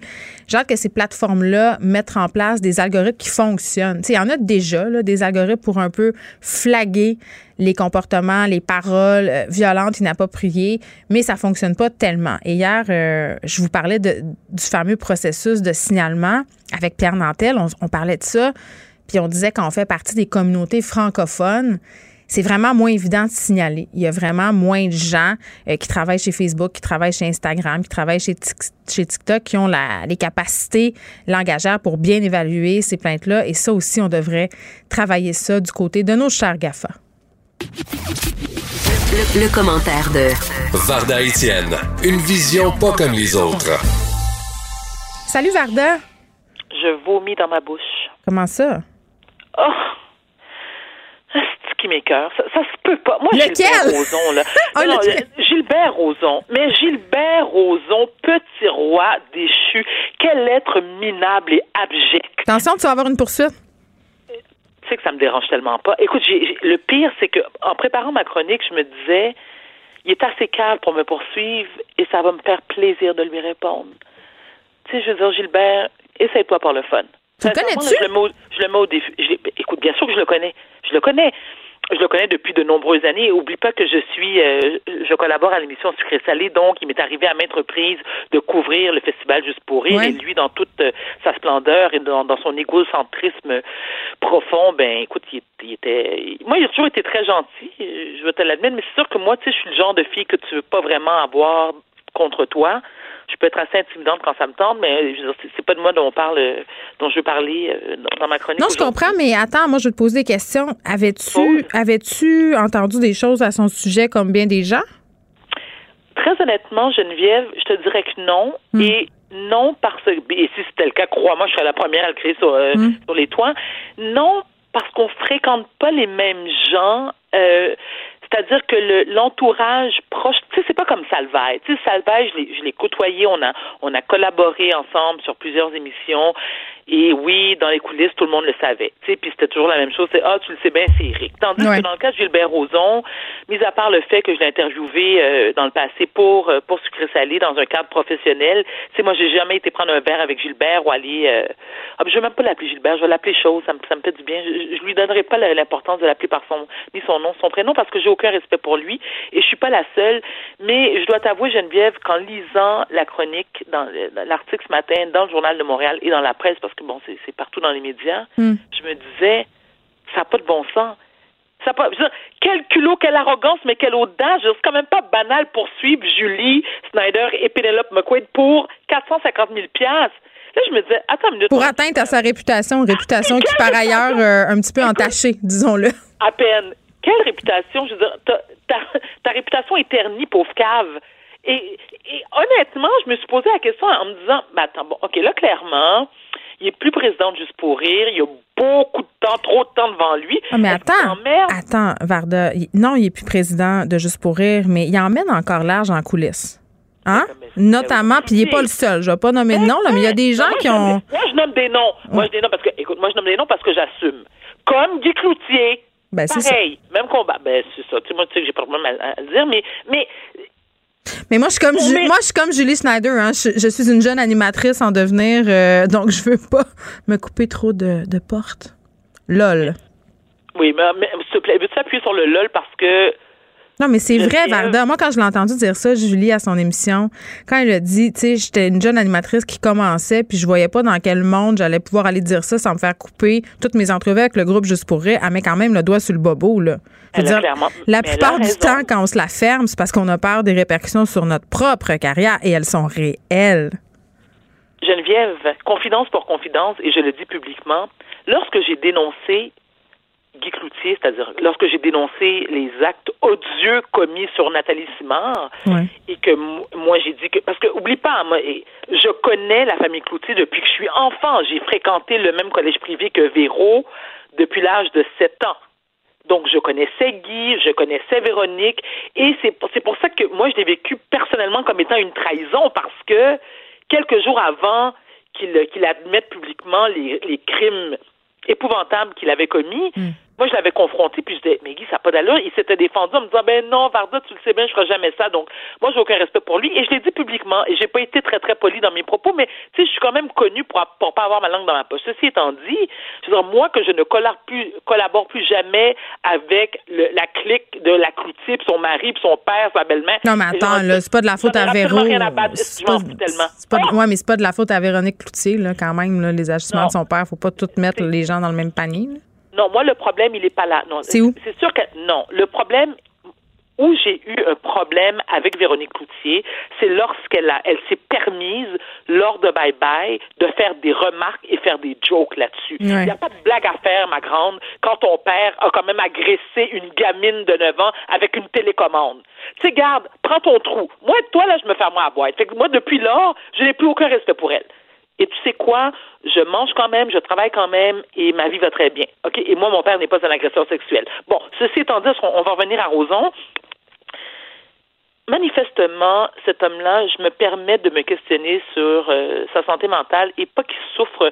Je ne sais pas si c'est un problème de santé mentale comme tel, à moins que être un grand mégalomane narcissique euh, fait partie ou est considéré comme une maladie mentale parce que la façon, tu sais, d'agir en victime, tu sais, diffamation. Diffamation de quoi? Je veux dire, la diffamation, à la limite, Gilbert, regarde-toi dans le miroir, puis poursuis-toi toi-même, tu comprends? il s'est diffamé lui-même. Non, mais il peut tout se congéder, puis, se, puis, de, de, se poursuivre lui-même? Mais Avoue, c'est quand même hallucinant, Geneviève. Oui, mais tantôt, euh, puis moi, ça, quand on parle de diffamation, ça vient me chercher parce que, bon, il y a la réalité, euh, puis ce qu'on en pense dans l'espace public là puis je disais tantôt euh, à Julie euh, à LCN que bon euh, même si c'est vrai il peut quand même avoir de la diffamation. C'est ça qui est le pire. C'est que ça peut être totalement vrai là, mais si j'en parle sur la place publique de mon agression de mon agresseur il peut quand même m'accuser c'est comme ça que le système de justice est fait. Alors mais je veux bien comprendre ce que tu dis Geneviève. C'est-à-dire que si tu es, victime d'agression sexuelle ou n'importe quel acte criminel ouais et que tu dénonces publiquement ton agresseur en le mentionnant par son nom. Oui, il peut, il peut t'accuser. Tu comprends bien, c'est ça. OK, mais c'est quoi les motifs d'accusation? J'aimerais ça. Écoute, ben, c'est que. C'est que chacun. Ben, regarde, parce que j'ai pas. Ah, t'es une vidange, puis j'ai pas. Ah, OK. Parce que t'es une vidange, t'es une charogne, j'ai pas le droit de dire que t'es une vidange, puis une charogne. Ben, je pense que. Ah. Pour en avoir discuté avec la juge Gibault qui collabore chaque jour ici à cette émission, parce que moi aussi, ça me fait un peu sortir de mes gonds, euh, parce que je trouve que c'est une incongruité, mais en même temps. Complètement. Il faut, il faut quand même se remettre les choses en perspective. Chaque personne, aussi vidange soit-elle, a le droit à un procès juste et équitable. Ça, c'est la première chose. Non, mais attends, la deuxième chose, c'est que si ton procès a déjà eu lieu sur la place publique, avant que tu arrives dans une salle de justice en, cours, ben mm-hmm. il y a diffamation. C'est plate, mais c'est ça. Bon, clairement, euh, la loi est euh, clairement défaillante à, ce, niveau-ci, mais je veux revenir à ce que tu viens de dire il y a, il y a quatre secondes. Donc, si il a, donc on ne peut pas on ne peut pas euh, se foutre de sa gueule et l'appeler par tous les mots de la Bible, tous les sacres de la Bible plutôt, parce qu'il n'a pas encore subi de procès pour les accusations portées contre lui en ce moment. Non, mais même s'il avait subi un procès, même s'il avait été reconnu coupable, on pourrait quand même y aller. Attends, alors lorsqu'il a été reconnu coupable d'avoir agressé une jeune femme de 19 ans, c'est quoi? est où la diffamation, là? Mais la diffamation, c'est. Je, je le sais, là, ça a l'air vraiment euh, pas logique, mais t'as pas le droit d'une façon légale, mm-hmm. de parler de. C'est comme si moi, là, euh, je m'en vais demain dire euh, des choses sur toi à mon micro. Euh, puis peut-être que ces choses-là. Ben non, mais même s'ils sont fondés, ça te nuit, ça va te nuire. Et ce qu'on reproche notamment à Julie Snyder et à Penelope McQuaid, c'est de s'être servi de la tribune à Julie, de leur pouvoir médiatique. Puis je te dis pas, je te dis pas que je suis d'accord avec ça. Là. Non, je sais, je, te dis, je te dis ce qui est invoqué par l'avocat de M. Roson, c'est de s'être servi de cette tribune, donc où il y a des, quand même beaucoup de gens qui regardent ça et de leur pouvoir médiatique pour euh, nuire à sa réputation aux yeux du public. C'est ce qui est invoqué. C'est la loi. C'est juste la loi. Je t'écoute, là, et je me dis, alors de un, peu importe le nom de l'agresseur, est-ce qu'on s'entend pour dire qu'il s'est nuit, il se nuit et s'est nuit et se nuira encore lui-même? Ça, c'est les un. De deux, c'est comme si que tu me disais, la fille se promène, clairement ce ne sont pas tes paroles, mais la façon que j'interprète ce que tu m'expliques, Hmm. la fille se promène sur la rue à 2 heures du matin en petite jupe et elle se fait agresser. Ben, écoute, elle, elle avait jusqu'à s'habiller autrement. Donc, donc finalement, la- les, les victimes d'agression sont maintenant, elles, pointées du doigt et peuvent être euh, euh, poursuivies, parce que clairement, on en a l'exemple, hein, flagrant depuis hier avec Roson, pour diffamation. Mais je rêve, mais c'est... Attends une minute, là. Je comprends pas. Je, je comprends pas. Alors, qu'est-ce qui se passe avec notre système de, de justice? Je, vraiment, Geneviève. Et je te Mais en même temps, je réitère que c'est important que tout le monde, aussi Mm-hmm. monstrueux soit-il, Hum. ait droit à une défense juste et équitable. Et ça, Mm-hmm. c'est fondamental, la présomption d'innocence. Varda, est-ce que tu veux te ramasser dans un pays où tu es présumé coupable puis il faut que tu ailles prouver que tu es innocent? OK, Geneviève, c'est bien cute, là, ce que tu nous dis là, Ben, c'est pas attendant- cute. Non, mais c'est parce qu'il y a quand même une feuille. de- Écoute, je veux dire, attends une minute, là. Je veux dire, mon oncle, il y a quand même une feuille de route bien garnie. Je veux dire, c'est pas la première fois. Il a été reconnu coupable d'agression sexuelle sur la sur la, la jeune femme de 19 ans. Euh, il y a l'autre femme aussi qui avait 31 ans, là, qui a été. euh, bon, ça, ils ont pas pu vraiment prouver. Il y avait faute de preuves, mais il y a quand même des accusations quand même sérieuses. Le, tu sais, la, la, la gang des courageuses, là. Ouais. Est-ce qu'on s'entend que c'est pas toute une gang de filles qui vont bruncher ensemble le dimanche et qui gardent les enfants de l'une de l'autre? Quels sont les. Écoute, justement, des personnages publics comme Julie, comme Penelope McQuaid, qui clairement, clairement ont une carrière enviable, OK? C'est pas Roson qui a fait en sorte que ces femmes-là se sont. Euh, euh, euh, Élevées. C'est-à-dire, merci, élevées. C'est pas une question de cash parce que ce que je sache, Julie et Pénélope gagnent très bien leur vie. Donc, je comprends pas. là, ça serait quoi la motivation derrière, mis à part qu'il y a de astuces de bonne chance qui est coupable? C'est quoi la motivation? Penses-tu vraiment que Julie, Pénélope et les autres, que ce soit Patricia Tulane, écoute, elles étaient quoi, une quinzaine de femmes qui se sont, qui ont porté plainte? Mm-hmm. Je veux dire, à un moment donné, comment veux-tu et attends, on parle de femmes, des personnages publics qui ont qui ont la possibilité, qui ont elles ont elles ont des tribunes pour se défendre, elles ont les moyens financiers. Là, ok, Gilbert. euh, veut les poursuivre, clairement, mais Julie n'aura pas le choix de l'engager un avocat. Même chose pour Pénélope pour se défendre. Mais, tu sais, la jeune femme ou la femme, peu importe son âge ou la jeune fille, qui, elle, n'est pas connue du grand public, qui n'a pas de sous, OK, ou qui vit d'une situation moyenne, qui se fait agresser sexuellement par euh, quelqu'un de connu comme Roson, ben, Mais c'est sûr que de voir, ça, de voir ça aller, ça donne pas envie. C'est ce que je disais Mais je- tantôt, là. Ça à un moment nous... donné, là, je sais quoi, je, je comprends pas. Je me dis, alors, comment veux-tu encourager, encadrer, soutenir des victimes, et là, je, je, prends le bon terme, présumées d'agression sexuelle, lorsque le message qu'on envoie, le message que la justice envoie, c'est que, écoute, ben, là, ça te prend bien, bien des preuves. À la limite, tu peux avoir le vidéo là, de quand tu t'es fait agresser, puis là encore, parce que, écoute, je vais faire un parallèle.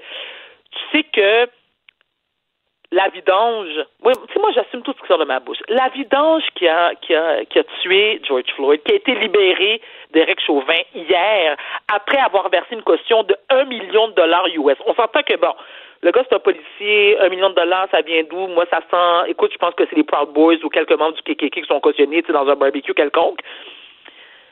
Je me dis, attends une minute, là.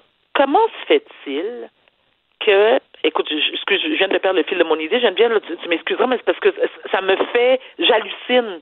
J'hallucine, je suis outrée, je suis déçue de notre système de justice, je ne suis pas la première ni la, ni la dernière. Qu'est-ce qu'on peut faire pour changer les choses? Mais il y a un comité transpartisan. Il y a un comité transpartisan euh, qui se penche sur la question euh, et j'ai bien hâte de voir leurs conclusions euh, qui devraient arriver bientôt. Varda, merci. Bon week-end. On se retrouve mardi. Ah oui, bon week-end, ma chérie. Au revoir. Geneviève Peterson. Une animatrice pas comme les autres. Cube Radio. Le, le commentaire de Olivier Primo, un entrepreneur pas comme les autres.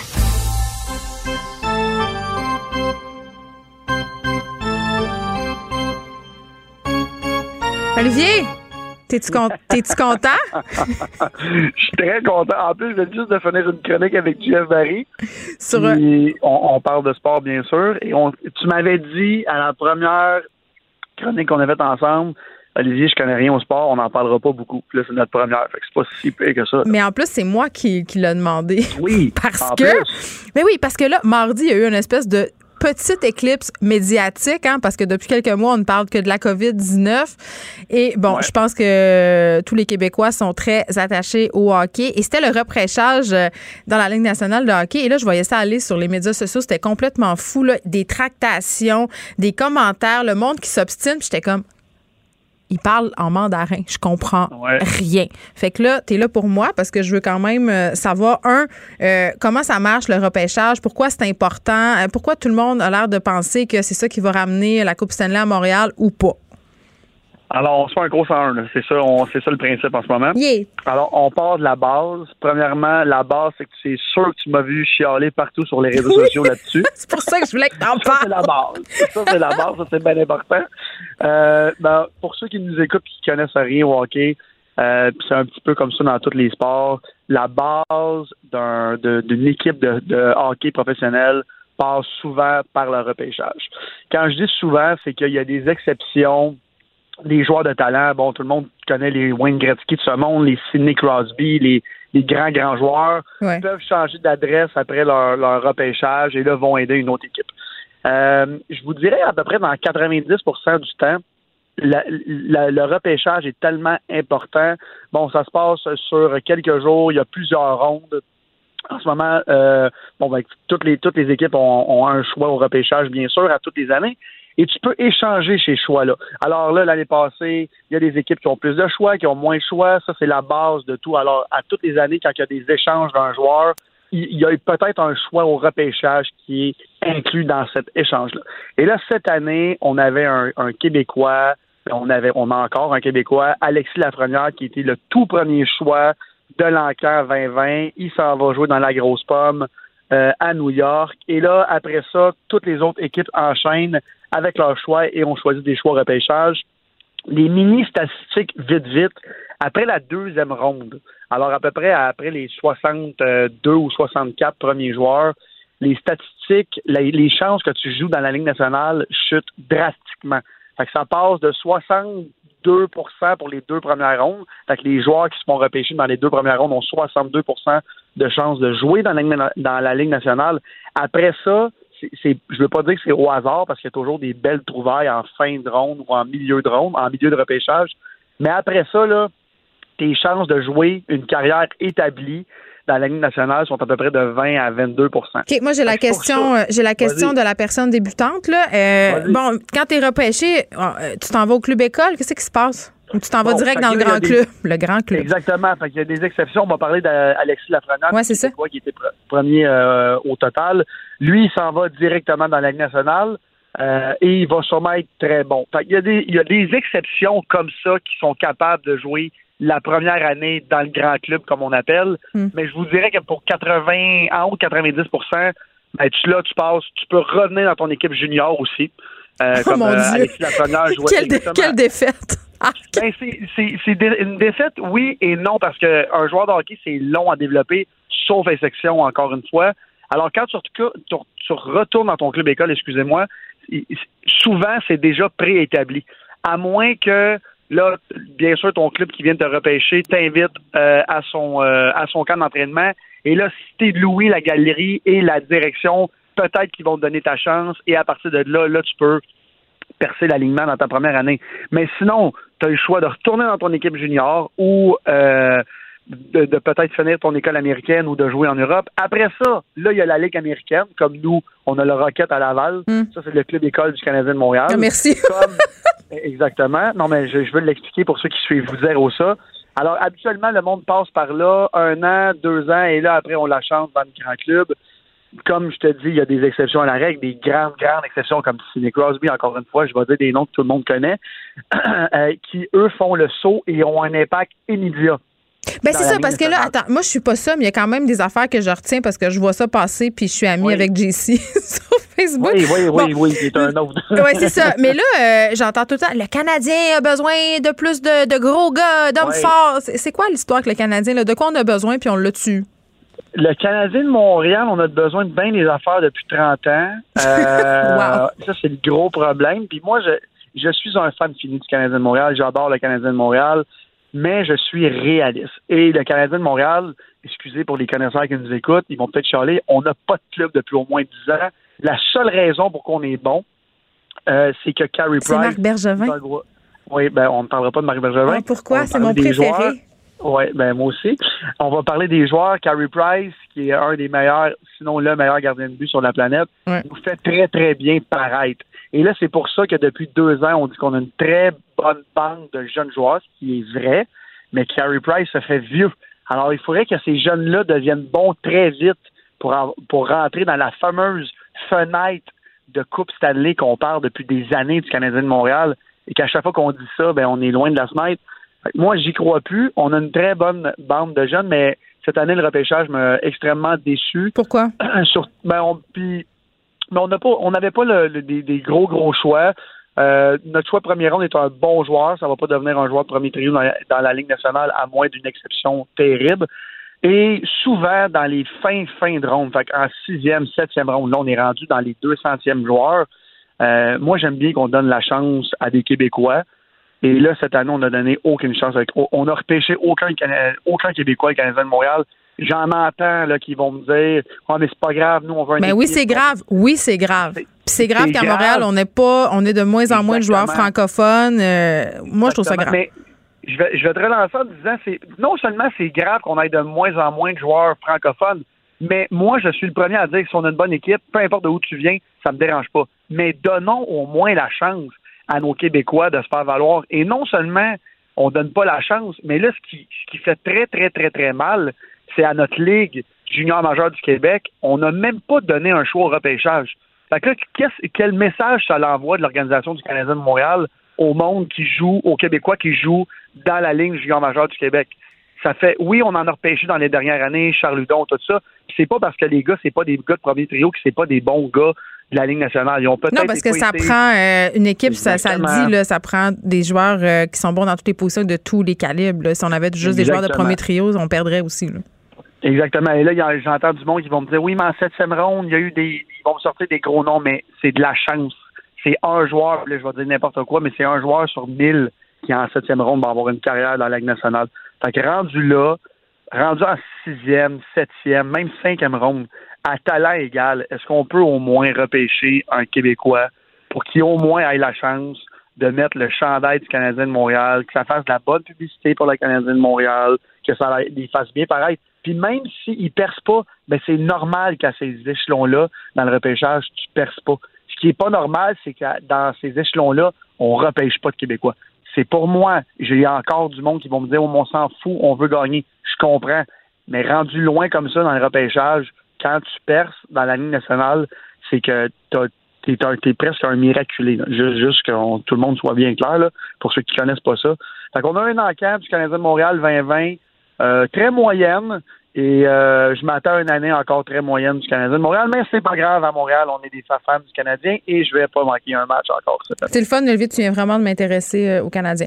Note. OK. non, mais merci quand même. Ça a éclairé euh, ma lanterne, mais je trouve que tu devrais consacrer une chronique entière à Marc Bergevin la prochaine fois. OK. Ah, regarde, mais avec lui, invite-les. On va avoir du fun, les trois ensemble. Il arrête pas de refuser mes invitations Facebook. J'ai l'air de Glenn Close dans Fatal Attraction. OK, bye-bye, Olivier. Bon week-end. Bon week-end. Bye. Vous écoutez Geneviève Peterson. Cube Radio. Qui sera le prochain chef du Parti québécois et quels défis se présenteront à lui? Vaste programme en tout cas et j'en parle avec Pierre Nantel. Salut Pierre. Bonjour, mon nom est Poncho. Je sais plus, plus quoi dire. Je suis décontenancée. Voilà, ça dit. Non, mais attends. J'ai choisi. Arrête! Il faut expliquer pourquoi tu jappes. Mais jappe encore avant. J'aime ça quand tu jappes sur commande. Bon, parfait.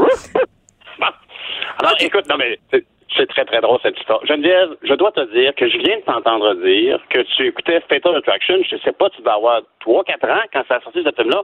Hier, tu nous as appris que tu avais étudié dans le même programme qu'Alexis Cossette-Trudel. Là, aujourd'hui, tu nous dis que tes parents te faisaient écouter ça quand tu avais 2-3 ans. C'est pas normal.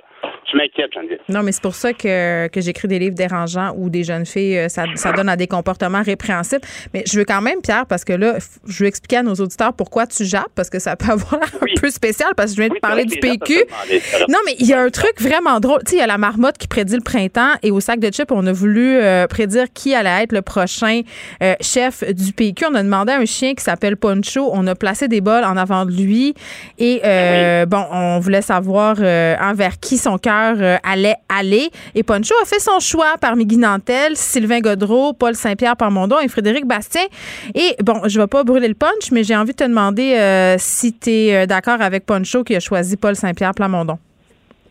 Ben, là, tu viens de voler le punch. On est mort. non, mais en fait, tout est question de la croquette. moi, je mets en doute la, la, la, salubrité des bols.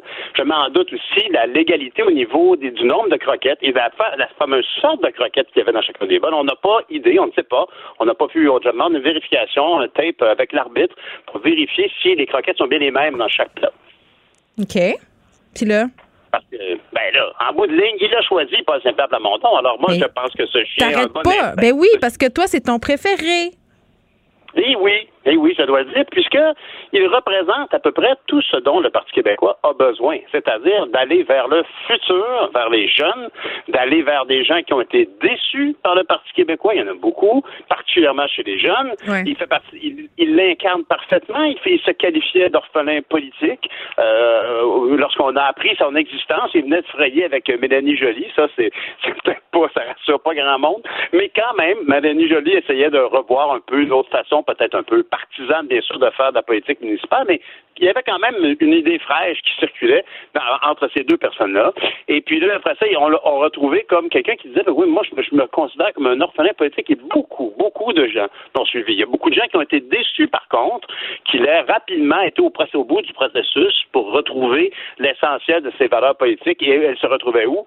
au Parti québécois. Bon, peut-être qu'il y a des gens qui ont trouvé qu'il avait un peu coupé court à la réflexion, mais en même temps, bon, euh, il a quand même beaucoup contribué à, amener du 109 au Parti québécois, alors qu'il se présentait lui-même comme candidat du côté de Saint-Jérôme. Il a, il n'a pas gagné ses élections, et voilà où est-ce qu'on en est aujourd'hui.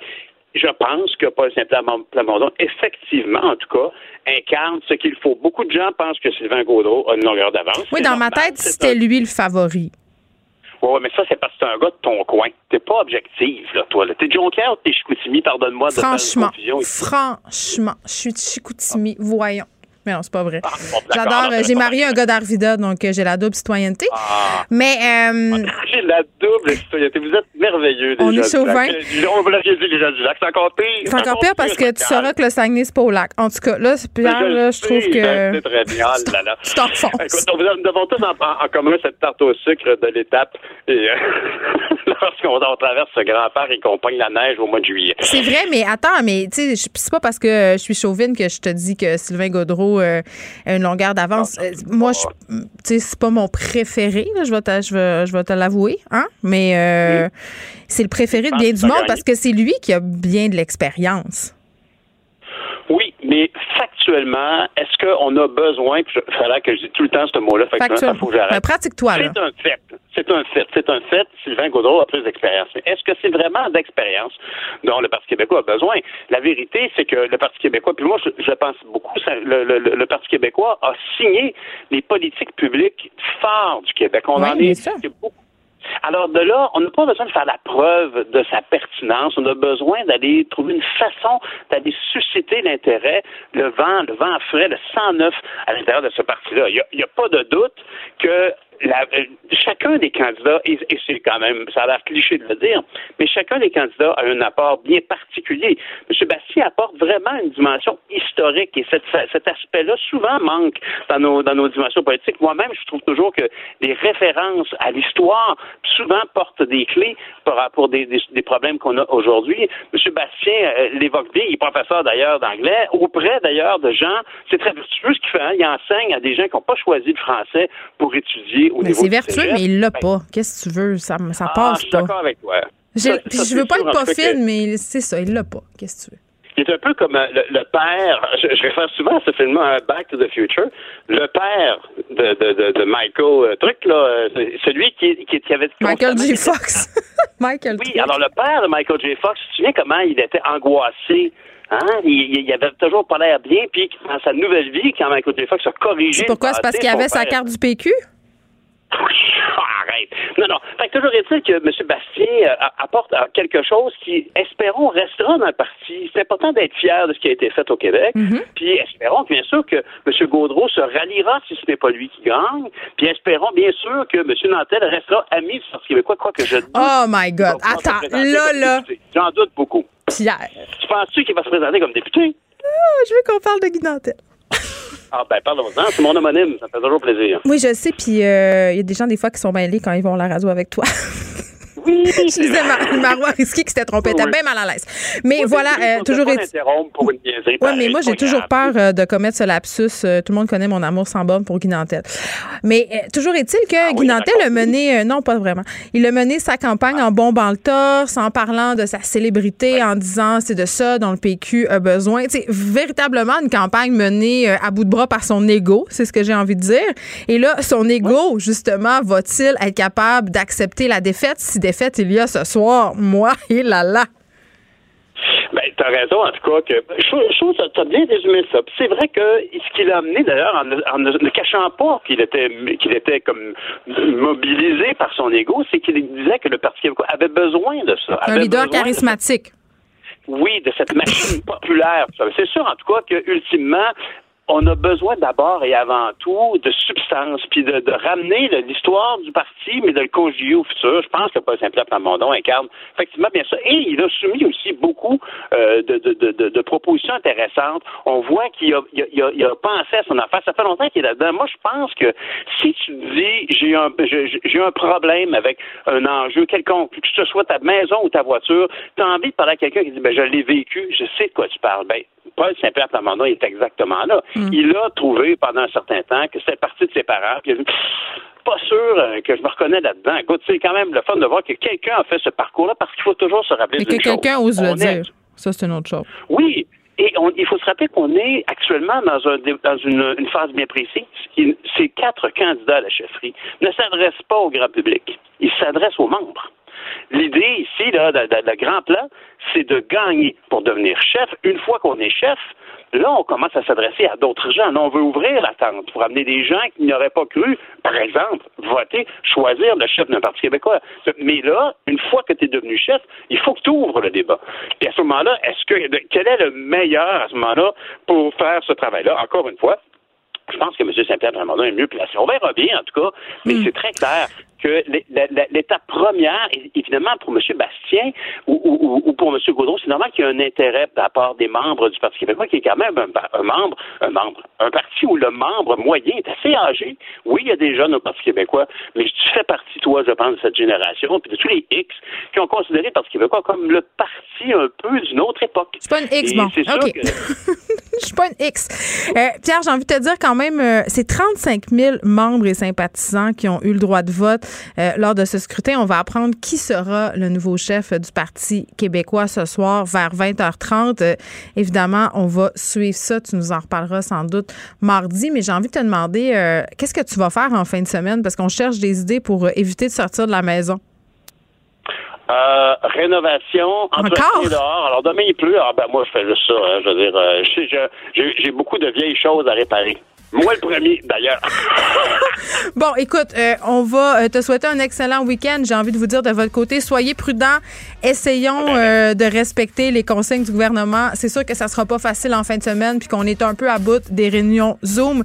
De notre côté, on va se retrouver mardi parce que lundi c'est férié, mais quand même, nous on prend pas congé euh, ici complètement. Ce sera une journée spéciale consacrée sur les élections américaines. Donc, on aura une présentation spéciale de 10 à 18 heures.